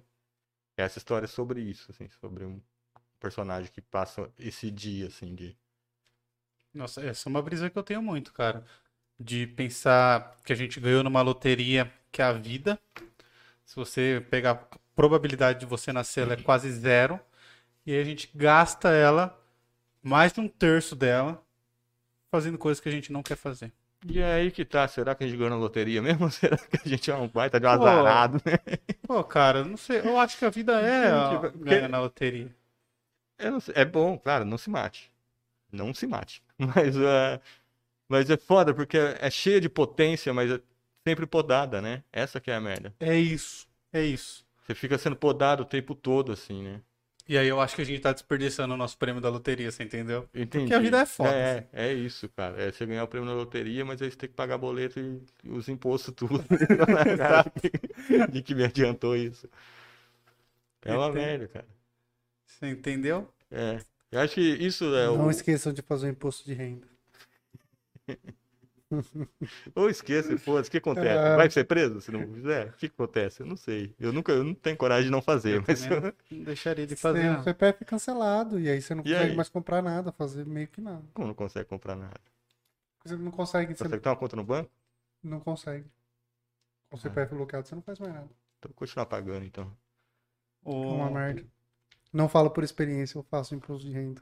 É, eu falei, tá parecendo que você sabe como é ruim não ter um CPF. Tem, tem comentários do chat aí? Mandem perguntas aí, Tem. galera. Tem, vamos começar a ler aqui. Ah, antes de a gente ler, porque daí eu, eu ia deixar o, o chat um pouco mais pro final. Ah, então deixa pro final. um formato diferente. Tá. É, falar desses trabalhos aqui, ó. que você trouxe pra gente. São É, nossos uma- presentes. Cara, eu É. quero enquadrar esses negócios aí. É, Você quer falar sobre eles? Cara, sim. Porque esse aí eu entendi que é meter o pé pelas mãos, só que tem alguma coisa ligada. eu viajei.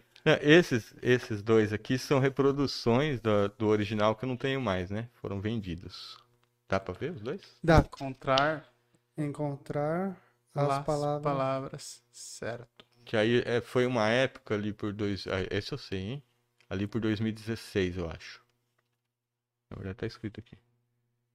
É, ali por 2016 eu tava nessa pegada de destruir uns livros e pegar palavras dos livros e fazer obras. Eu tenho uma. O meu TCC da faculdade foi um. Uma, uma obra que, que é- são oito caixas de madeira com tampa só que ela é apresentada na parede assim aberta, as caixas desse tamanho assim.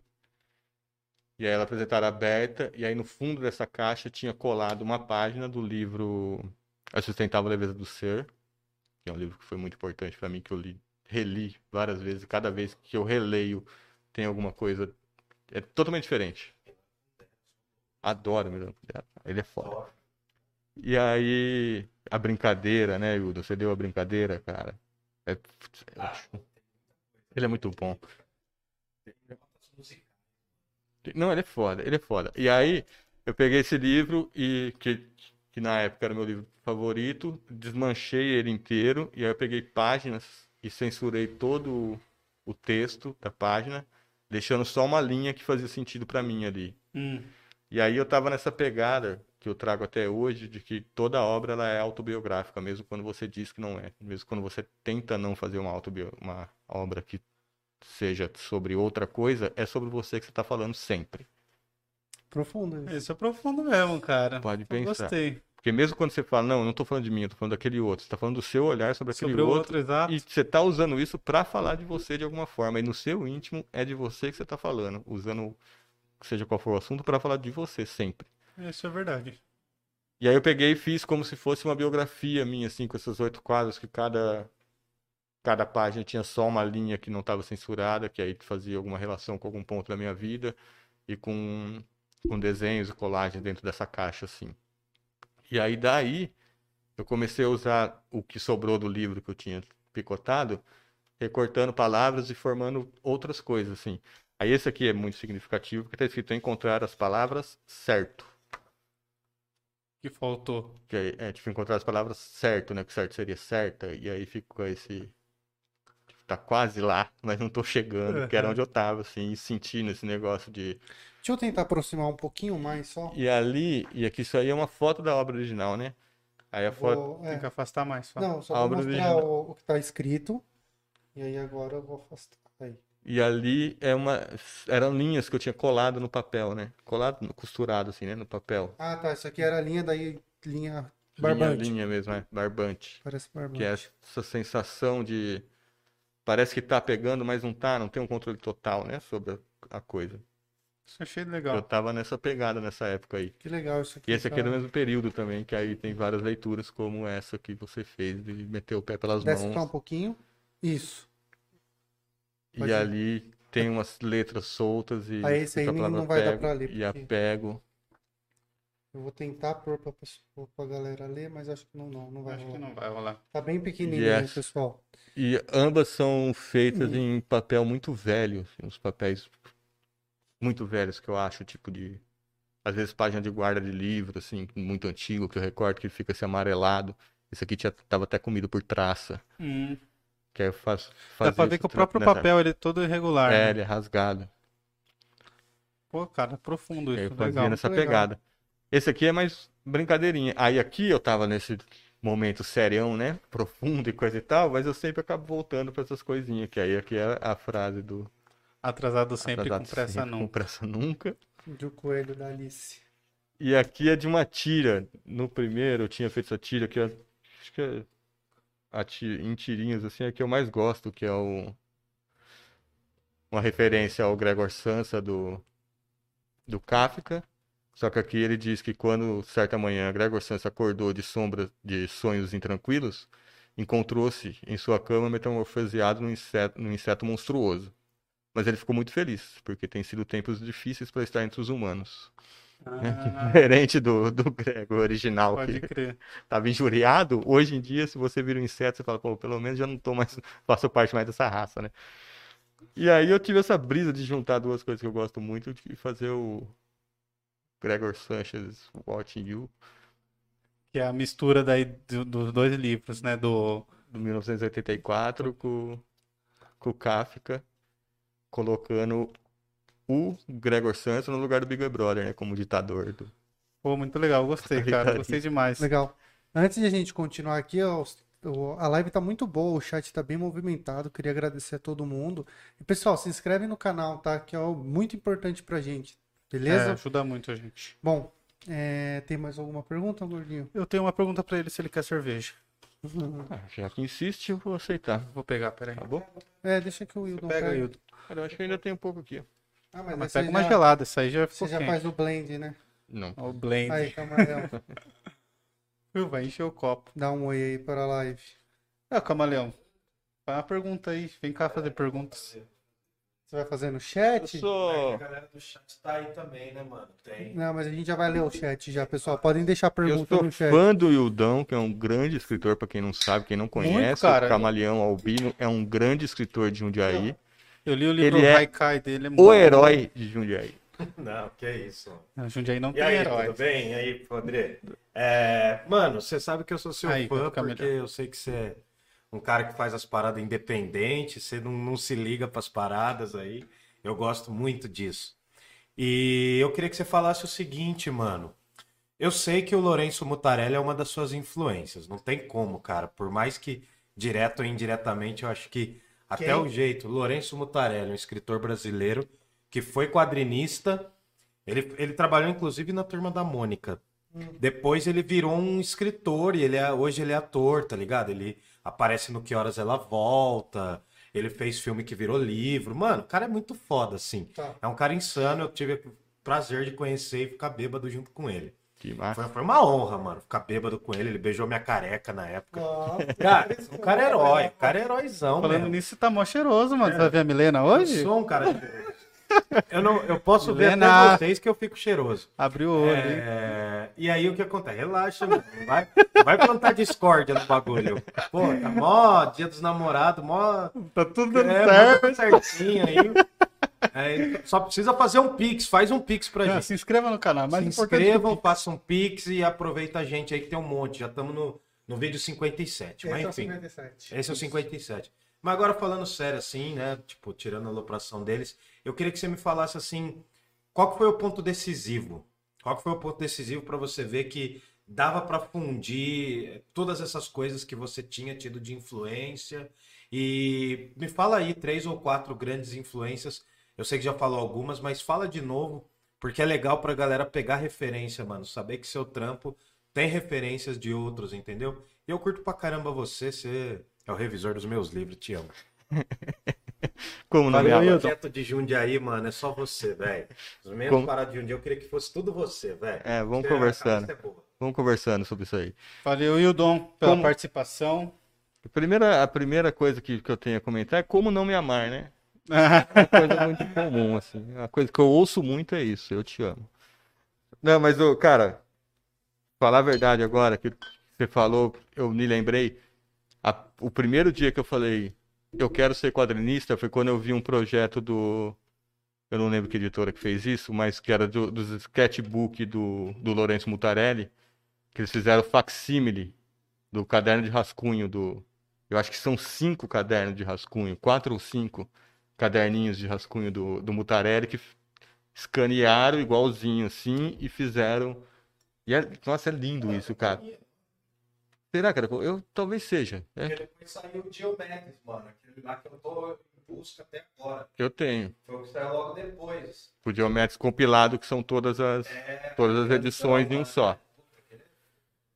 Então, e aí tinha esse sketchbook, e no sketchbook eu já tinha lido Mutarelli, e, no, e tipo, tinha gostado e coisa e tal, mas não tinha sacado o quanto o desenho dele. Aí nos sketchbook eu saquei o quanto ele tá cagando pra, pra anatomia e, e coerência ali no- nos desenhos, assim, tipo, é uma parada muito louca.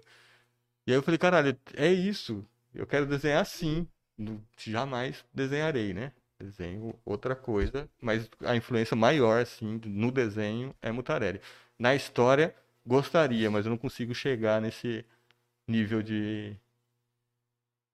de. de brisa, de.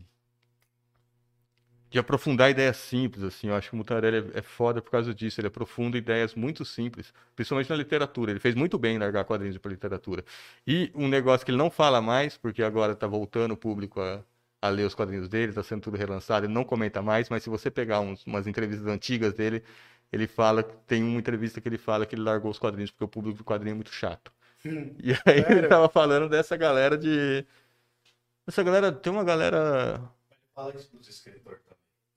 Ele fala, Fala. isso dos escritores. Fala, depois do escritor também é muito chato. Ele gosta, de, acho que de ficar no bar bebendo, né? Aí tem- a gente tem essa semelhança também. E aí quando. E quando ele vai pra, pra literatura, eu acho que ele consegue dar mais vazão a esse rolê, porque quando ele tá no quadrinhos, é muito trabalhoso fazer quadrinhos. né? E ele desenha, ele é muito detalhista, ele faz os bagulho que não tem nem por que ele fazer aquilo. É muito, muitos detalhes, muita coisa, muito complexo, tá ligado? E aí ele demorava muito, ele falou que no, na literatura ele tem muito menos tempo, então pelo dinheiro que vai ganhar, compensa mais ele escrever. E eu acho que escrevendo ele consegue se aprofundar mais. Tanto que você pega, tipo, Desgra- Desgraçados, uma- umas obras do começo da carreira dele, tem muito texto, assim, que o... tem o desenho essencial, precisa daquele desenho ali, mas você vê que o texto está indo por um outro caminho, assim, diferente do desenho, que só aquele texto funciona sem o desenho. Uhum. E eu acho que ele fez muito bem. Ele escreveu, para quem não sabe quem é o Mutarelli, o Cheiro do Ralo, que virou filme.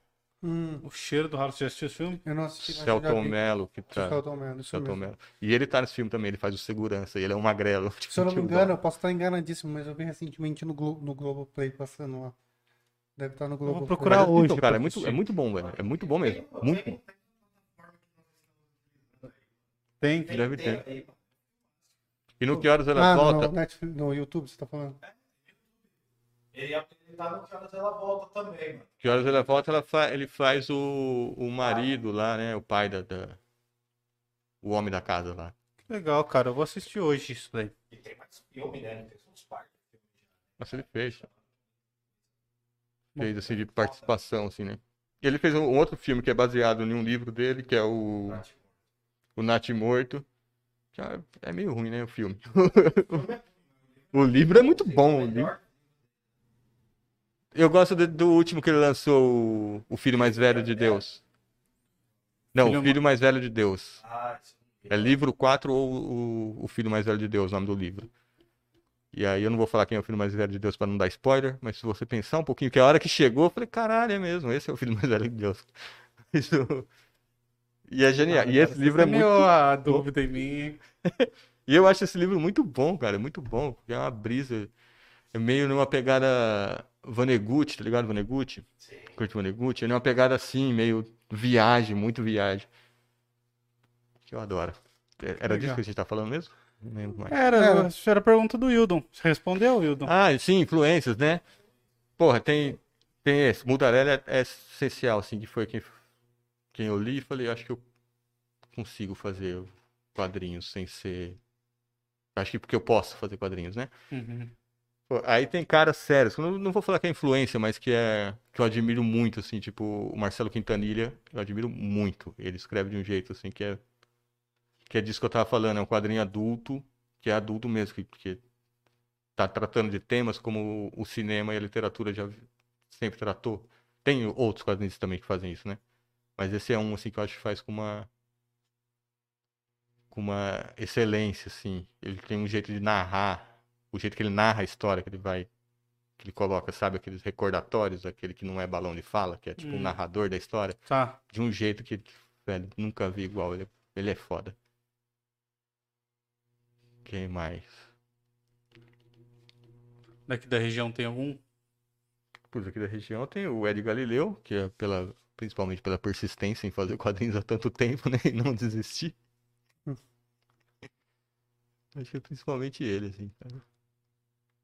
E aí tem uma galera do underground fazendo uns, uns rolê massa, tipo, tem uma revista que chama Escape, que eu acho Escape? Que de Escape. onde aí? Não. Acho que são de São Paulo. Não sei de onde são os caras. Acho que são de São Paulo. Escape HQ. Muito foda. E tem o. Juscelino alguma coisa. Esqueci. Juscelino Neco. Também escreve nas histórias. que é- Ele fez. Animator, que é uma história do. Daquele racista lá, como é que chama? Que escreve terror? Eu ia falar um. O Lovecraft. Lovecraft. Você falar o quê? Você levantou a bola, eu ia cortar, mas eu falei, "Achei melhor não. racista lá, mas que escreve. É um racista que sabe escrever nesse caso. Entendi. É o HP Lovecraft. Ele fez uma versão de Reanimator em gibi que é foda, mano. É muito foda. E fez um outro gibi também que chama Matadores de Unicórnio, que é muito bom. Pô, Matadores do Unicórnio dava pra fazer um crossover, né? Do Homem Unicórnio. O cara unicórnio. né? O cara unicórnio. O cara unicórnio. Pô, ia ser genial. Ah, legal, tá respondido, Hildon? E aí vocês que gostam aí vão pesquisar essas influências aí, porque me parece muito Eu legal. pensei em citar amigos como influência também, só que eu tenho certeza que eu vou escolher, um, eu vou Vai esquecer, de esquecer de da uma galera e É, é um risco que você corre. ficar só nos famosos. Tem mais alguma coisa que você quer falar antes de eu ir pro chat? De algum Não, trabalho? mete bronca, cara. Vamos pro chat, então? O que que a galera falou aí, Fabrício? Bom, você vai falar desde o começar. começo da live? É. Pô, que legal. Galera, mandem perguntas aí, a gente pode ler ainda e. A Graciele Salvino mandou sucesso. É, a Silvia Leme mandou podrinho gostosão. Grande Silvio, artista fenomenal lá da Bahia. Na verdade, era da Várzea, mas tá na Bahia faz uns anos já.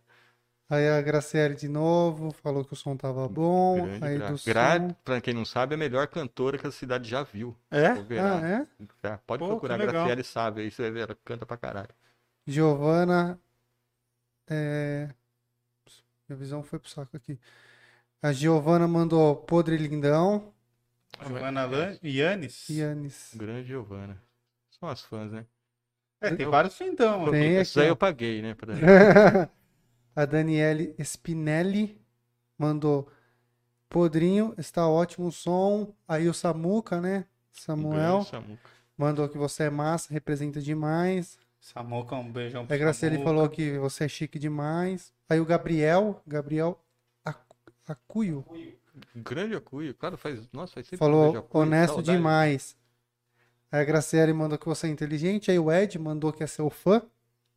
Tá? O Gabriel talentoso. Só, só elogio aqui, cara. Aí eu Pô, não, não esperava menos que isso, né? É. Aí começou aqui, ó. Um bolão no chat quem acertar o nome do podre. Pô, cara. Sério mesmo? É, aí o Ed mandou. Eu sei o nome verdadeiro dele. Ed, manda pra mim aqui no privado. Sem ser os íntimos, aí deram risada aqui, tal. Menino lindo, primeiro que reconheceu meu Berimbau. berimbau de boca. Ah, o Ricardo. Ricardo. Um beijo, Pô, Ricardo. Ricardo, Ricardo cola com a gente toda live, Toda cara. live. Gente fina demais. Ricardo, falamos dele hoje, né? Falamos, Falamos. falamos do Ricardo Falamos do aqui Ricardo antes hoje, do... falando A gente sobre tava o- vendo, a gente. Sobre o seu berimbau de boca a gente tá a falando gente hoje, tava Ricardo. vendo o, o vídeo dele, né? É, que Foi. ele mandou. Que ele mandou. Ele interage bastante com a gente no Instagram lá. Segue a gente lá no Instagram, arroba Parla Podcast, todo mundo. E se inscrevam no canal. Bom, aí aqui, ó, primeira pergunta. É, e como que está sendo o ambiente editorial depois da pandemia? Muitas editoras boas já fecharam, já fecharam antes do Covid. Você acha que o mercado editorial está caindo mais? Cara, vem, a crise editorial vem bem de antes da, da pandemia, né? E vem. Cada pessoa fala uma coisa, né? Mas eu acho que vem principalmente do, da relação com a livraria, que nunca foi respeitosa com a Pois- relação editora-livraria. Porque, não sei se vocês estão ligados, eu acho que é importante o mundo saber disso.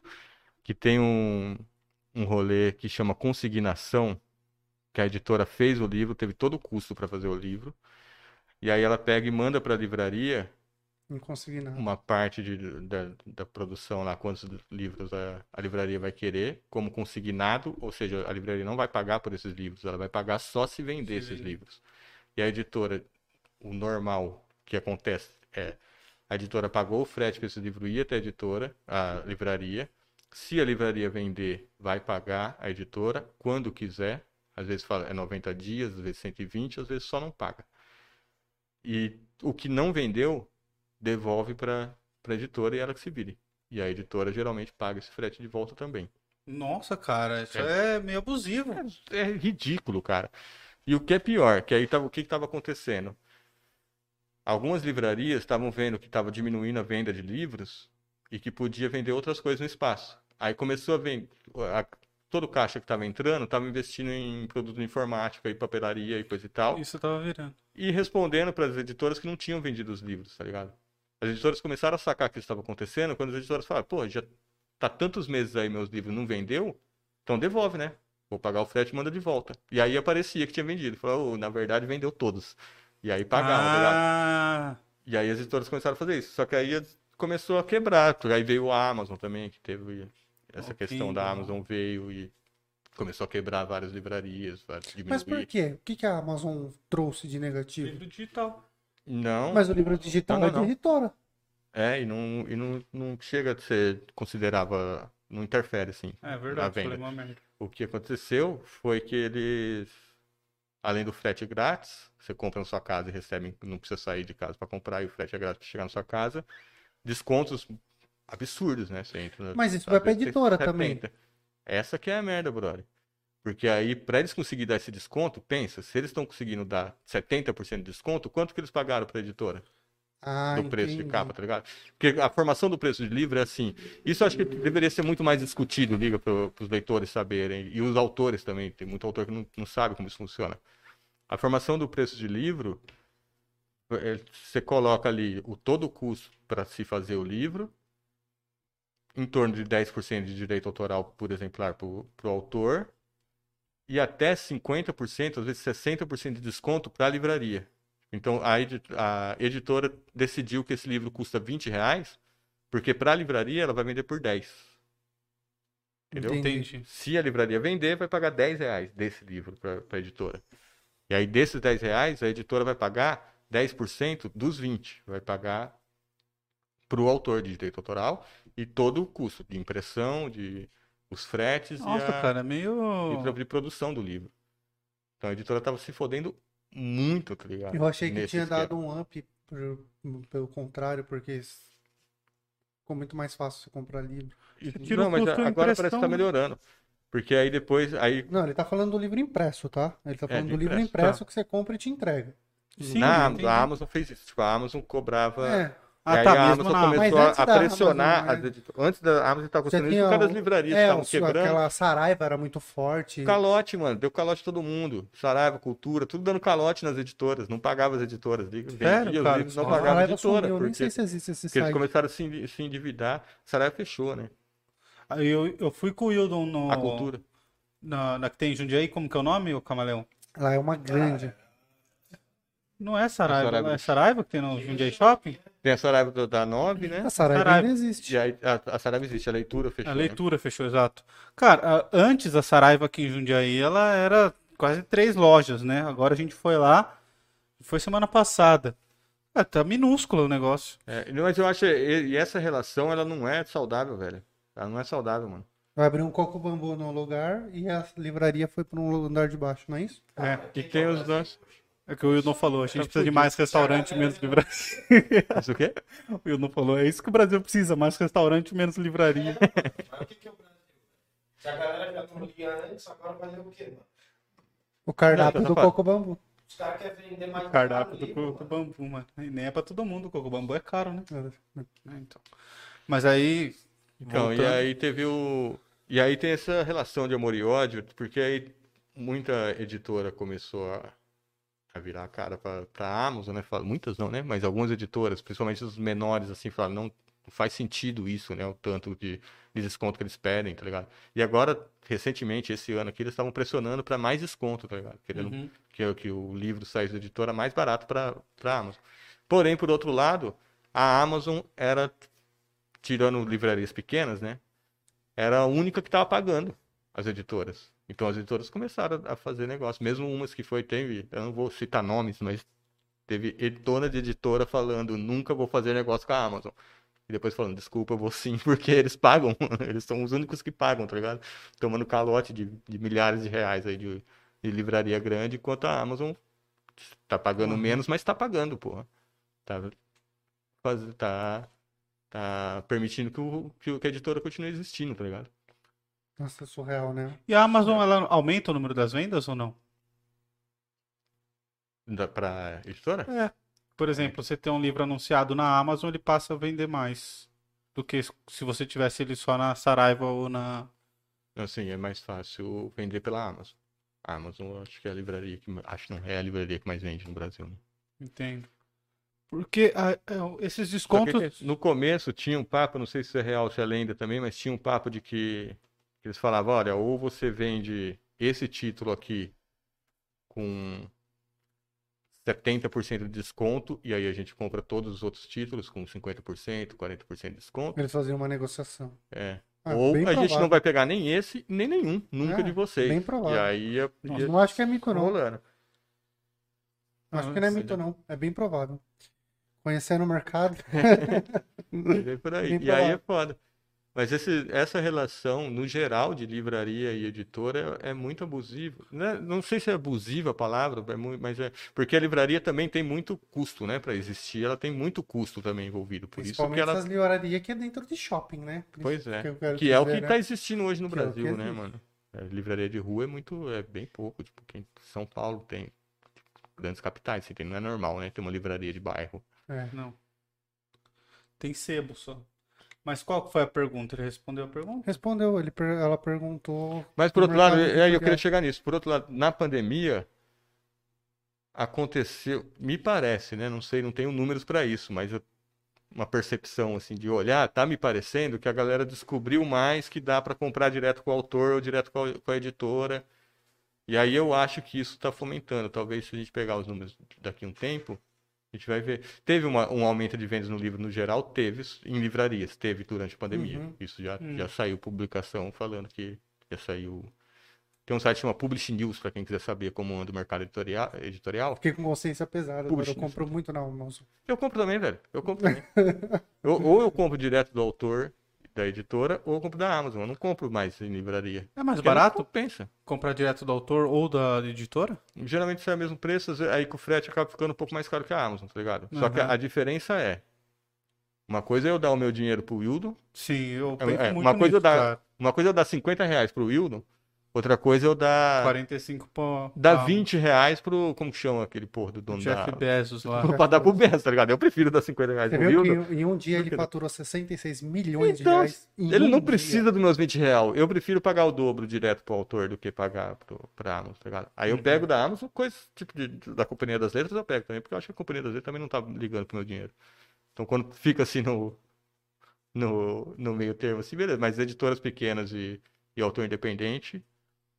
Você autor independente é, é óbvio que eu vou direto no autor independente. Essa, mas essa autor que é legal, cara.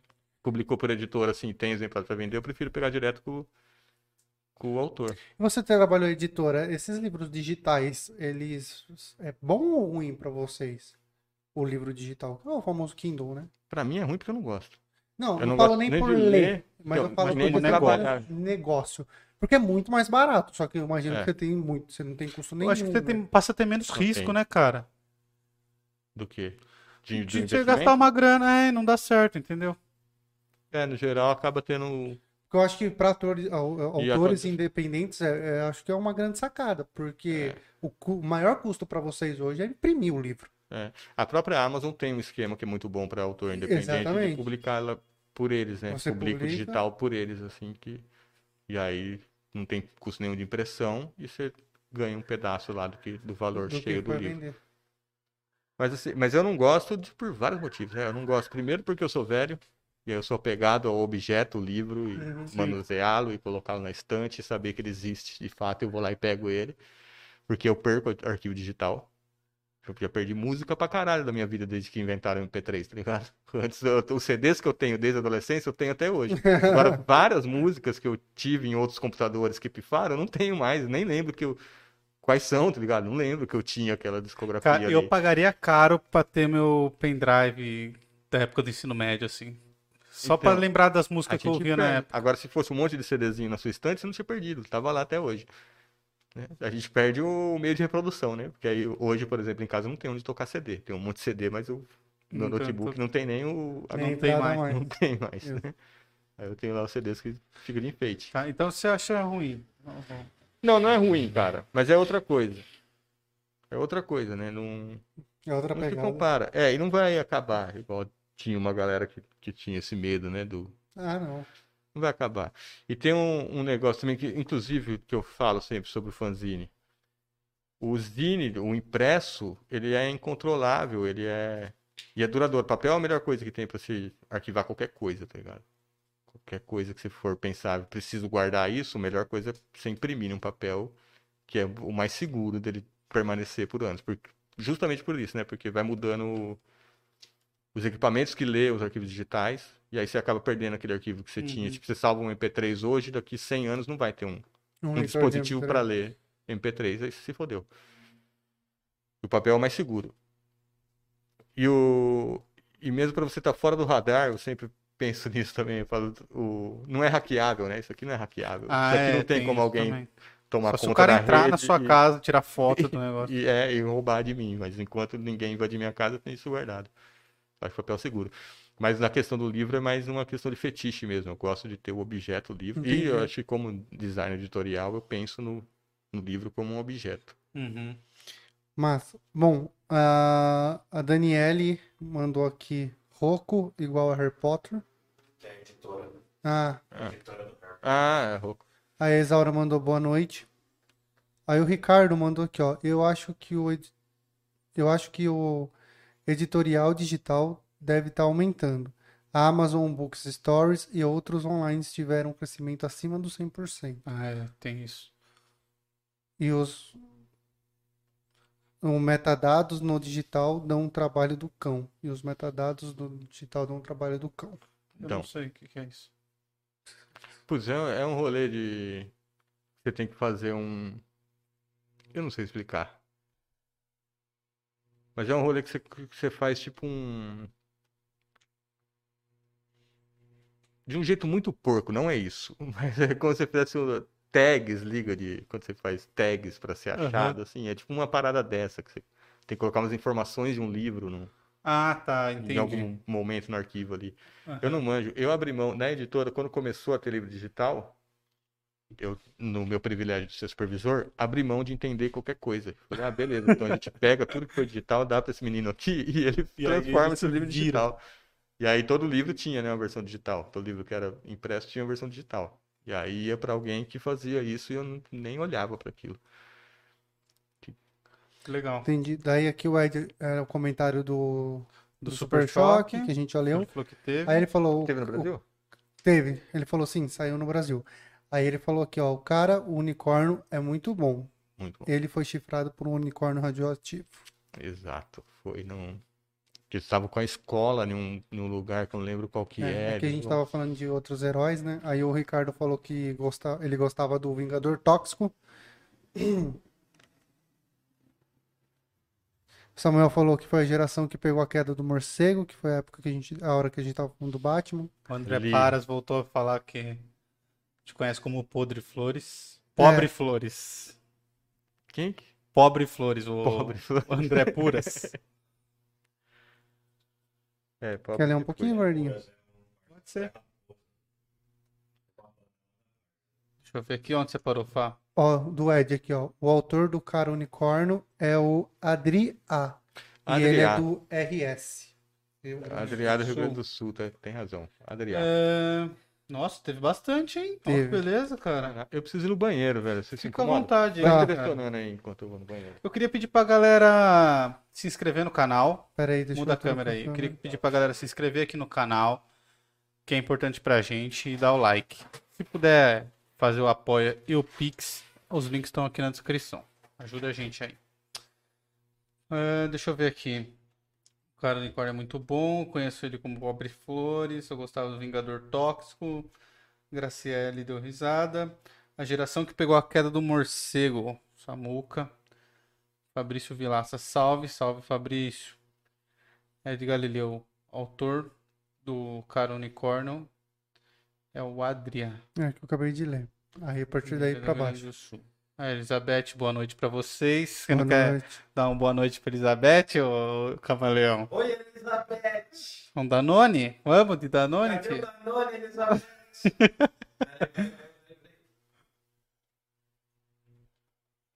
Cadê o Danone, Elizabeth? Ai, velho. Tem muito quadrinho adulto, muita coisa foda sendo produzida, o Ed falou. Um Gola Django incrível. O Lindeza. O Destruindo Ouvidos colou hoje? Falou que ia colar, hein? Hoje não. E foi jogar a bola, né? Ajude o. Ah, eu já lendo o robô aqui. O Hildon muito bom. A revista Gibi, ela saiu em 1939 até 1952. Caraca, faz tempo então, hein? O Nossa, a, Globo. ga- a galera trouxe Gibi bem pra frente, hein, velho? É... A editora O Globo e apresentou vários personagens dos quadrinhos que conhecemos hoje, tipo o Fantasma, Popeye. Pô, que legal, cara. O Fantasma seria o Gaspar ou não? Não, o fantasma era um herói. Ah, eu não Fantasma, conheço o Fantasma. Popeye eu conheço.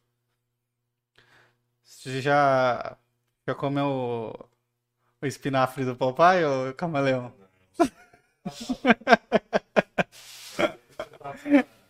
É, então. Olha só, sendo agredido, Agressão, agressão. sendo agredido, cara. Abacate, come abacate bem. O cocô sai bonito. Essa é a fala da vovó Juju. É muito bom, cara. Ela é comunista. Você já viu o vestidinho dela com, com Foi esse martelo, né? foi esse martelo? Ahn, não precisa nem saber desenhar. O One, de One Pushman, até hoje não sabe desenhar o mangá dele. O One. Pushman vendeu milhões, foi reconhecido mundialmente e ele postava quadrinhos num Tumblr japonês. Cara, o One Pushman é muito bom, velho. Muito bom. Eu não li, mas eu. Mas é bem famoso, né? É, eu assisti o, o anime no Netflix e eu achei sensacional. Estão fazendo ainda? Eu não sei, cara, não acompanho muita cultura otaku. Pode crer. Yabai, Holly Avenger de Marcelo Cassaro é um clássico, galera.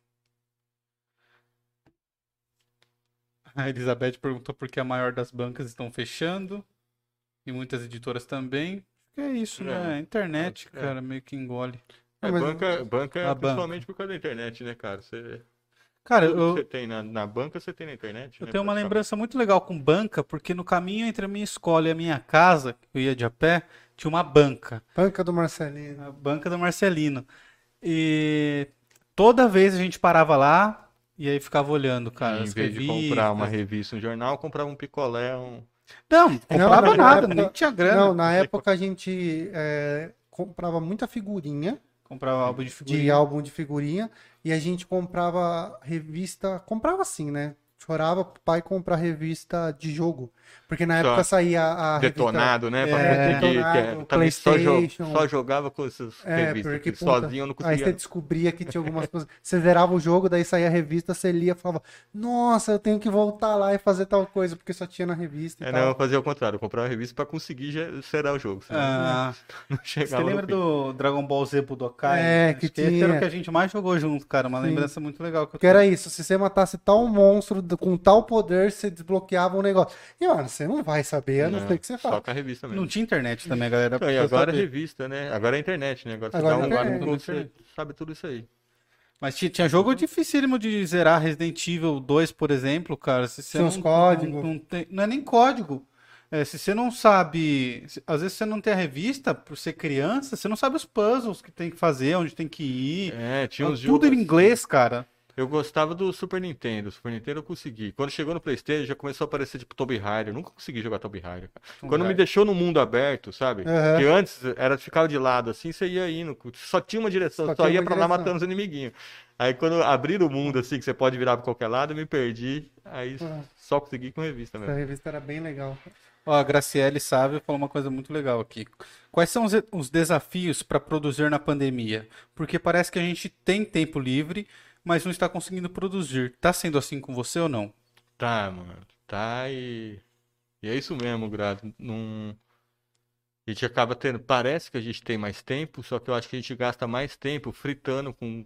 Posso morrer amanhã e, né? E o mundo tá acabando e tem um genocida no poder. Isso toma tempo também, né? Então a gente não tem mais tempo, porque a gente tem esse tempo com essa preocupação. Desliga a televisão. Mas foi. Não, velho, mas. Não, você lembra que existe um mundo lá fora, né, mano? Nossa. É uma bosta. E... Mas outra coisa que tem também é a vazão pro, pro trabalho que você está produzindo, né? Porque, por exemplo, não saiu a Folium 4 o ano passado, porque não tinha perspectiva. Não sei, o que que eu vou fazer? Se eu fizer uma Folium 4 em Premiere, o que que eu vou fazer com isso, tá ligado? Não- o mundo tá acabando, velho. Não tem o que Uhum. fazer com isso. É, acho que é isso que, que tá. Que dá esse bloqueio, é isso. Você não tem uma perspectiva do que fazer depois que você produziu. Tem uma galera que manda bem, né? Tem que tá conseguindo produzir e tá, tá fazendo as coisas acontecerem, assim, e foi achando outros meios. Fala mais perto um pouquinho. Só. desculpa, velho. Eu não. Mas eu não sou desses, né? Eu, eu tô. Tô nessa, eu fico pensando no, no que vai acontecer amanhã. Vai ter um golpe de Estado? Não sei. E foda, o que, né? que vai me adiantar? Aí, aí eu não consigo me concentrar no- se eu não souber o fim disso, tá ligado? Uhum. O que, que eu vou fazer com, com o trampo pronto? É, então ela, ela traduziu o que todo mundo sente, acho, né, cara? Sim. Todo mundo deu uma, uma reduzida na, na produção. É, A Van Lisboa escreveu Sementinha, o hora que Bruno. você mostrou o, o- Ah, Da da árvore, historinha, da né? historinha. É, é sementinha que chama então, Van Lisboa? O Bruno Galiego, Podre Flores é genial, inteligente, criativo e muito, mas muito gente fina. Que ser humano, meus amigos. Grande galego, o galego do, Boca de lobo. do mano. Boca de Lobo, Fala né? Tantas aí. melhores bandas. É que eu não posso falar ainda, Hildo, porque ainda não saiu, ainda não tá fechado, mas Aí, barata. Eu volto. eu volto um dia pra falar. O Camalhão comentou: barata negacionista é foda. Graciele deu risada. Lisboa paga a multa. Ela tá falando do imposto de renda. Ah, Ah. fácil. Não, paga a multa se pagar, e se não pagar? É isso que eu quero saber. Qual que é o, o limite último, assim, de eu falar, não vou, não existo mais. Esquema e equilíbrio. O Podre sabe disso. Daniela Spinelli escreveu. Grande Daniel Spinelli. Gabriel, Visão. Elizabeth deu risada. É, O Ed falou que ele tem os sketchbooks do Mutarelli. Que ganhou dele. Foda. Aí, ganhou dele, ó só, não tinha visto Ganhou. aqui. Aí, aqui. Galera, todo mundo conhece o Mutarelli, sou eu que não, então. Pô, os caras Todo ganham mundo é brother do O cara Mutarelli. ganha presente dele, cara. Não é só O cara ganha beijo na careca, ganha beijo na careca, ganha presente. E eu aqui pagando pau pro cara. Ricardo, Eu fiz um curso com ele. Ricardo Jimenez Ferreira. Saudade de um bar, um bloco do Loki, uma filosofia com você no Howlis. Porra, Saudade acredita que eu nunca fui no Howlis, cara? Eu- Nenhuma das suas versões? Que tinha Nenhuma, um era- cara. Até eu fui, mano. Então, Casado, fui. peguei um gap de namoro e. Foi Mas osso. parece que pode entrar casal lá também, viu? Não é, não é desculpa, não. é. Enfim. O Mutarelli também atua no filme Os Cara Velho do Diabo. O Ed Cara, falou aqui. diabo. Raul Rabelo mandou boa noite pra gente. Boa noite, Raul. Tem um filme muito bom, só um comentário que chama O Diabo é Mais Embaixo, ou alguma coisa assim. O Diabo é mais baixo? É, que é com. Tá vendo? Esqueci o nome de novo. É um cara, é um baixista, ele é músico e ele é desenhista também. Se alguém souber, fala aí no chat. E ele fez um filme que tem o Mutarelli também, chama O Diabo é Mais Embaixo, e, e o, e o Mutarelli faz o Diabo, que é tipo o vizinho do andar de baixo do. Putz, é um DVD do, do, do, do, do Sesc, não é? Eu já vi. Deve ter isso sido processo. Mas como é que. E esse cara, ele desenha muito, Pode velho. Ele desenha muito e é um aí baixista é foda. E a música que esse cara faz é foda. E eu não consigo lembrar o nome dele agora. Putz, mano, eu tenho esse DVD aí. Vou procurar, cara. Daí eu te empresto. Bom, é... Graciele Sávio perguntou, tá lendo o que de quadrinhos agora? Eu tô lendo. Porra, vai ficar até ridículo falar. Eu tô lendo Capa Preta do Dom Mutarelli. Hum. Que o Ferrez, aquele escritor Ferrez, tem uma editora agora junto com outro cara aí que chama Comic Zone. E eles pegaram, tipo, os trampos do começo da carreira do Mutarelli e relançaram. Quando eu fui demitido da editora, eu pude ter grana pra comprar, que os gibis da Comic Zone é caro pra caralho. Os caras ficam nessa de fazer edição de luxo, capa dura, o caralho é muito caro, tá ligado? E aí eu tive que pegar toda a grana da rescisão e investir em um gibi. Mentira, tô exagerando, mas é, Cara, mas é muito caro, velho. É muito caro, velho. Não tenho coragem de ficar gastando dinheiro desse nível com gibi. Mas aí, como eu tinha acabado de ser mandado embora, tava com dinheiro, fui lá e comprei. Tô lendo os esses quadrinhos aí que são tipo os primeiros que ele fez, lá de 91 a 94. o, a- o Lucas pergunta, o Lucas Traba... Trabacchini, Mas li o Homem Chiclete, né, essa semana. Homem Eu Chiclete li o Homem Chiclete cara. que acabou de chegar em casa. Lucas Trabacchini, ou Trabachini, eu não sei. Trabacchini. Fala da sua nova carreira de animador. Não é uma nova carreira, né? Eu tô, tô fazendo um trabalho. Você tá fazendo animação? É, tô fazendo, cara, quadro a quadro. Deve ter um jeito mais fácil de fazer isso, mas eu tô fazendo quadro a quadro e tentando seguir o- esse traço que eu, que eu tenho no, no papel. Tô tentando fazer na tela, tá dando um trampo do caralho. Eu imagino, cara. Cada segundo de animação são seis desenhos que eu tô fazendo. Nossa. São seis desenhos por segundo. Então é desenho pra caralho, é uma animação de três minutos e meio que eu tô tentando fazer, Nossa. que eu vou chegar lá. Já fiz. Já tá em um minuto já. Pô, foi um terço. Um terço, já deve fazer um mês ou mais. Nossa, um cara, minuto, que trampo. É um trampo. E Quadro a quadro. E todo desenho marra. faz do zero. Ou não? Então, Não, não, não, dá pra copiar, né? Tipo, o movimento você copia o.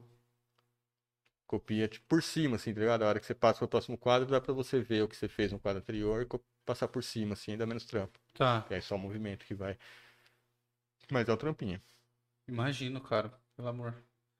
É, a Ed corrigiu a gente aqui. Foi a livraria Cultura que fechou e não a leitura. Cultura, isso, caralho. Exatamente. Desculpa, A Ed. leitura tem no Max. Ricardo Jimenez Ferreira. Só por curiosidade, eu digitalizei todos os rolos de áudio, VHS e Super 8 em casa. Exatamente para não perder. Para mim, a nuvem é o lugar mais organizado da minha vida. Mas Minhas você vai ter músicas nos gibis. Mas ele digitalizou em um formato que pode ser que um dia acabe, ele tem que sempre ficar refazendo isso, né? Vai ter Ah, que, vai ter que ficar convertendo isso, porque um dia vai parar de se ler esse formato e vir outro. Elizabeth falou aqui que ela tomou vacina e tá de castigo, é mole? Não tá podendo? Ei, Elizabeth, o Danone! Mas peraí, se tomar vacina não pode tomar álcool? Acho que é por 24 horas, acho. Tem um período que você não pode, mas é 24 horas. Não, então eu não vou tomar vacina. A experiência é real. Eu não tá? sabia se era sério assim, pô. Ó, Ricardo, Já vou tirar a máscara já, o. Ricardo explicou aqui pra Tamo gente junto, o que Bolsonaro. são os metadados, são marcações para que o, o livro se ajuste a tamanhos diferentes de telas, tags para facilitar encontrar trechos no livro e leitores que se transformam em livro, transformam livros em áudio. Ou seja, muito mais do que eu tinha falado. Cara, é, audiobook é o, é o- algum Cara, tem uma galera tentando emplacar isso aí, né? Tá tendo uma propaganda forte da galera querendo. Mas é outra coisa, é totalmente diferente, né? Eu não consigo comprar essa ideia de que áudio, audiolivro é livro. Audiolivro é, é podcast, porra. Não é? é, É outra, é outra sensação. É outra- já começa no ritmo de leitura. Eu leio num, num ritmo É. que a pessoa que tá lendo lá não lê no ritmo que eu estaria lendo o texto, papel. Uhum. Pra começar. Depois, as pausas, tá ligado? Quando eu leio um, um parágrafo, aqui- e a, a coisa mais bonita que tem desse tipo de arte, que é a literatura do texto puro, é trazer imaginação pra gente. Quando você escreve o, um quarto, que você imaginou e você descreve lá, o personagem entrou em tal quarto, Quando eu leio isso, é outro quarto. Sim. E, ali- e ali- eu posso parar ali no abajur. Você fala, tinha um abajur cor de carne. Eu posso parar ali e dali a minha cabeça vai trazer várias coisas. Vou pensar em. Vai trazer muita memória afetiva e várias brisas. E depois eu vou voltar pro texto e tal, com, carregado disso que, que é essa palavra. Ah, tá, entendi. Entendeu? Você faz pausas nas suas, nas suas leituras, é isso que você tá falando? Todo mundo faz, por mais que, que não seja uma pausa Ah, assim, tá, tá, que é real, passe a tarde pensando, mas tem uma palavra, por mais que a gente não pause de verdade, né? Mas tem uma palavra que a gente para de ler, mas tem uma- essa palavra ficar ecoando por um tempo, É assim, verdade. e tal. Quando alguém tá lendo pra você, não, a gente não tem esse, Hum. esse... O tempo de leitura mesmo, cara. Entendi. É, Faz sentido. É, é outra coisa. Audiolivro é. Audiolivro é uma coisa. Não. Tá tudo bem, não sou contra. Tem que existir, tá ótimo. E é legal, velho. E eu já vi uns que tem. Que, tem, que são vários narradores, né? E com sons e coisa. E é muito legal, mas É. é, outra coisa. Eles é? cumprem uma demanda, eu, uma necessidade que a gente fica muito tempo preso, cara. Por exemplo, em trânsito. Só. É, E aí, cara, às vezes não dá É. pra você dirigir e ler, mas dá pra Exato. dirigir e ouvir, É. né? Essa galera que tipo, vai correr. Pra você correr. correr no- Não, correr ouvindo um a livro é né? Acho que tem que existir mesmo. É, tem também Só que é pessoas diferente. que, que tem deficiência, né? Então, é visual. É, e aí, para eles, isso é também extremamente importante. Bom, eu chamo. A, a Van Lisboa escreveu: Eu chamo de sementinha, mas fica melhor sem título. Cada um inventa o seu. Pô, isso é legal mesmo. Ah, tá. Juliana Machado, oi lindos, adorando a live. A Elizabeth Davi falou: breca seu CPF, sem isso nem compra, se você não faz. Então a, questão é a gente precisa declarar o imposto de renda mesmo. Precisa. assim. Então tá bom. É, A lição que a gente aprendeu nesse episódio foi essa. o Ed Declara Galileu perguntou qual software você está usando para fazer animação quadro a quadro. Animate, que eu descobri agora que existe, né? Porque era o Flash, né? Hum, No meu tempo, a última vez que eu tinha mexido com isso, chamava Flash. É, o Flash até saiu. E aí eu falei, o quê? O Flash até saiu. Nem existe mais. É. Não existe nem leitor mais de Flash É. que tinha na internet, né? Tiraram. Os navegadores tudo perdeu. É, e aí quando eu fui ver, eu fui atrás do Flash, descobri que não existe mais Flash, agora chama Animate, mas é a mesma coisa. É da Adobe também. Da Adobe também. Só tá, tá- é mais, tem mais recursos, Recursos, tá é, bem mais da hora, assim. Só que é igualzinho Flash. A Daniele Giacobelli perguntou: é o clássico stop motion? Não, stop motion é filmado, né? É. A animação quadro a quadro, você faz um desenho a cada movimento. O stop motion, você tira fotos, né, de, de alguma coisa, assim. Hum, Você vai tá. mexer. É igual aqueles, aquele rolê de massinha, de... Sim. Isso é stop motion. Isso deve dar trampo também. Dá um trampo do caralho. Os caras são guerreiros. Tem aqui um filme, A Fuga das Galinhas, acho que inteiro, é, assim, é, né? muito, é mó massa, né? É muito bom, cara, muito bom. O Chau Carneiro, Chau porra, Chau Carneiro. É muito bom, cara. É, Chau Carneiro concorreu ao Oscar, né? Mas acho que não ganhou, né? Aqui, ó, a Graciele Sabe falou uma coisa legal, que existe um esquema de audiolivro para os deficientes visuais, para acessibilidade. Exato. É, É. não, é importante, sim. E o Ricardo Jimenez Ferreira, é para isso mesmo, os metadados você pode medir as pausas e dar o tom da leitura. Sério que existe isso? O Ricardo falou, cara. Eu tô Caraca, acreditando nele aqui. Mano, Pô, muito legal. O cara tem Não manjo tem um nada, auditor, Bom, não manjo nada Vamos para a nossa pergunta finale. nós temos é, a pergunta final, tamo... Quanto tempo você acha que a gente gravou? Ah, já foi por umas 4, 5 horas. Ô, louco. Não, tô zoando, acho que uma horinha e meia foi. Duas horas. Duas horas e meia. Caralho. Passa rápido, não Eu passa? queria comentar um negócio que eu não comentei, posso? Claro, Pode? cara. Vou ver a câmera. Que eu tô editando agora uma revista que chama O País do Futuro. Inclusive convidei o Ed Galileu para fazer a capa. Ah, é, você comentou comigo que ia falar, né? É. E inclusive se o Ed Galileu não quiser fazer a capa, agora já era, Ed, já coloquei seu nome aqui, já tá gravado pra eternidade. Já foi Que escolhido. você foi convidado, você vai ter que fazer agora. E eu fiz um chamamento, escolhi algumas pessoas que eu não falei ainda em público quem são as pessoas. Cada um sabe, né, quem foi selecionado, mas um não sabe do outro. E eu anotei, claro, porque eu não lembro o nome das pessoas. Cara, fala aí pra gente, então, quem é a equipe? Os selecionados são a Camila Ferrers, Camila Ferrers. O Carlos Varela,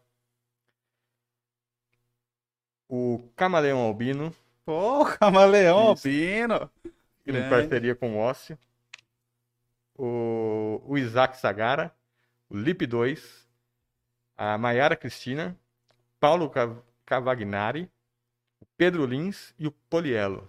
Pô, que legal. Essas pessoas vão estar ne- nessa, nessa revista que eu estou editando e que vai entrar para financiamento público, vai para o ar, financiamento coletivo, né? Vai para o ar sexta-feira no Catarse.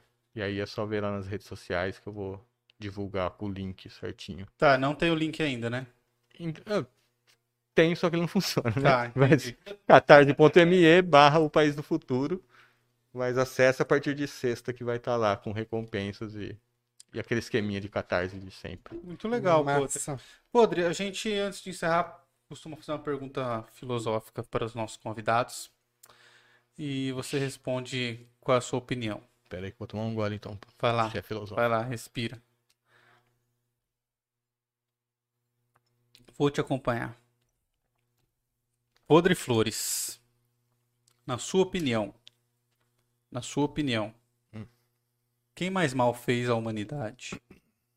A igreja, os bancos, os quadrinistas? A gente pode descartar os quadrinistas aí que são irrelevantes para a humanidade, né? Já vão tirar dessa conta eles que com quadrinistas ou sem- quadrinistas a humanidade continua a mesma. Eu acho que o, o quadrinista não melhora a humanidade. Nem era isso que você perguntou, mas já, já deixo claro aqui que eu acho que quadrinista, arte em geral, não, arte em geral não, mas artes de nicho em geral, assim, para a humanidade não faz diferença. Faz diferença para os seus nichos, né? Para os seus pequenos públicos. Igreja ou banco? Isso. É uma questão difícil porque elas estão meio que ligadas assim, né? Igreja eu acho que existe há mais tempo, mas não tenho certeza, né? Sim. Então a gente for colocar na somatória assim, igreja- não, é o banco ganha, banco ganha. Banco ganha. O banco ganha. Banco ganha porque da igreja eu consigo fugir, do banco não. Com certeza são os bancos. O banco, você não tem escapatória de banco, né? O, ban... o Bradesco tá ficando milionário nas minhas custas e eu nunca quis ter uma conta no Bradesco. Mas eu tive que fazer para ter um, um trabalho, né? Tinha que ter uma conta corrente. Tem... E até hoje eu não consigo sair do Bradesco. Eles estão milionários na minha conta. Eles não me dão nada em troca, eles só levam o meu dinheiro, né? Eles me cobram para guardar o meu dinheiro. Banco. Banco. Vamos queimar os bancos primeiro, depois a igreja. E nós só. E o. Concordamos. É. Vocês Pode concordam falar. que o banco. Vocês concordam com o banco? Gente sempre Banco. concorda com o convidado fala. Então o mundo só vai ser. Eu não lembro como que é a frase, mas o só vai só vai se resolver esse problema quando o último padre foi enforcado na última tripa. Como que era, Willis? Então, sobre a Revolução Francesa. É, Como que é? é o- Só vai chegar quando o último padre, o último rei, Foi foi enfor- enforcado nas tripas do último padre. O último bancário foi enforcado nas tripas do último bancário? Eu falei, não, Não. bancário foi enforcado nas tripas Banqueiro. Bancário é um Banqueiro, jovem ba- é bancário, cara. bancário não. O banqueiro, quando o último banqueiro foi enforcado nas tripas do último padre, aí a gente resolve essa questão aí. Aí a gente pode culpar os quadrinistas à vontade. É isso. Vamos nessa? Vamos, galera. Cara, eu queria agradecer você por ter aceito o nosso convite. É, queria pedir desculpa para qualquer ignorância nossa aqui, mas Tá é um- perdoado. é um tema que ah, não dá para saber de tudo. Nosso intuito é aprender. Que isso, mano. Eu que Que- agradeço, que foi massa mesmo. Vocês me deixaram bem à vontade. Eu tava nervoso no começo, com medo aqui, mas. Foi massa. Foi legal. Eu quero agradecer pelos ensinamentos, agradecer por ter vindo, quero agradecer aos nossos patrocinadores, a EC Pinturas. Entre lá no site www.ecpinturas.com.br. Lá você faz seu orçamento de forma gratuita. Então, precisou de pinturas residenciais, comerciais, manutenções residenciais, entrem lá. Temos também a Move 8.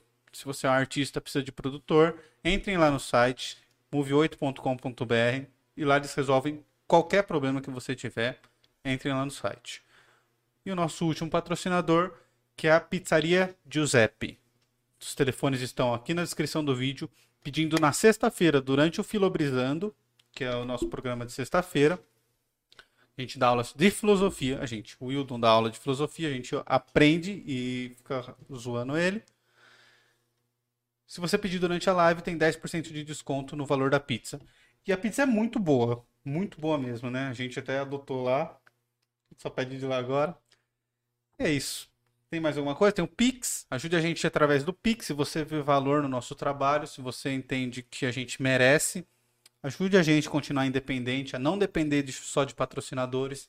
A gente, ajude a gente a trazer quem nós quisermos trazer, né? E ajude não precisa ter do... de valor alto não, viu, galera? 5 é. reais, 10 reais ajuda muito a gente, tá? Exatamente. 5 mil também.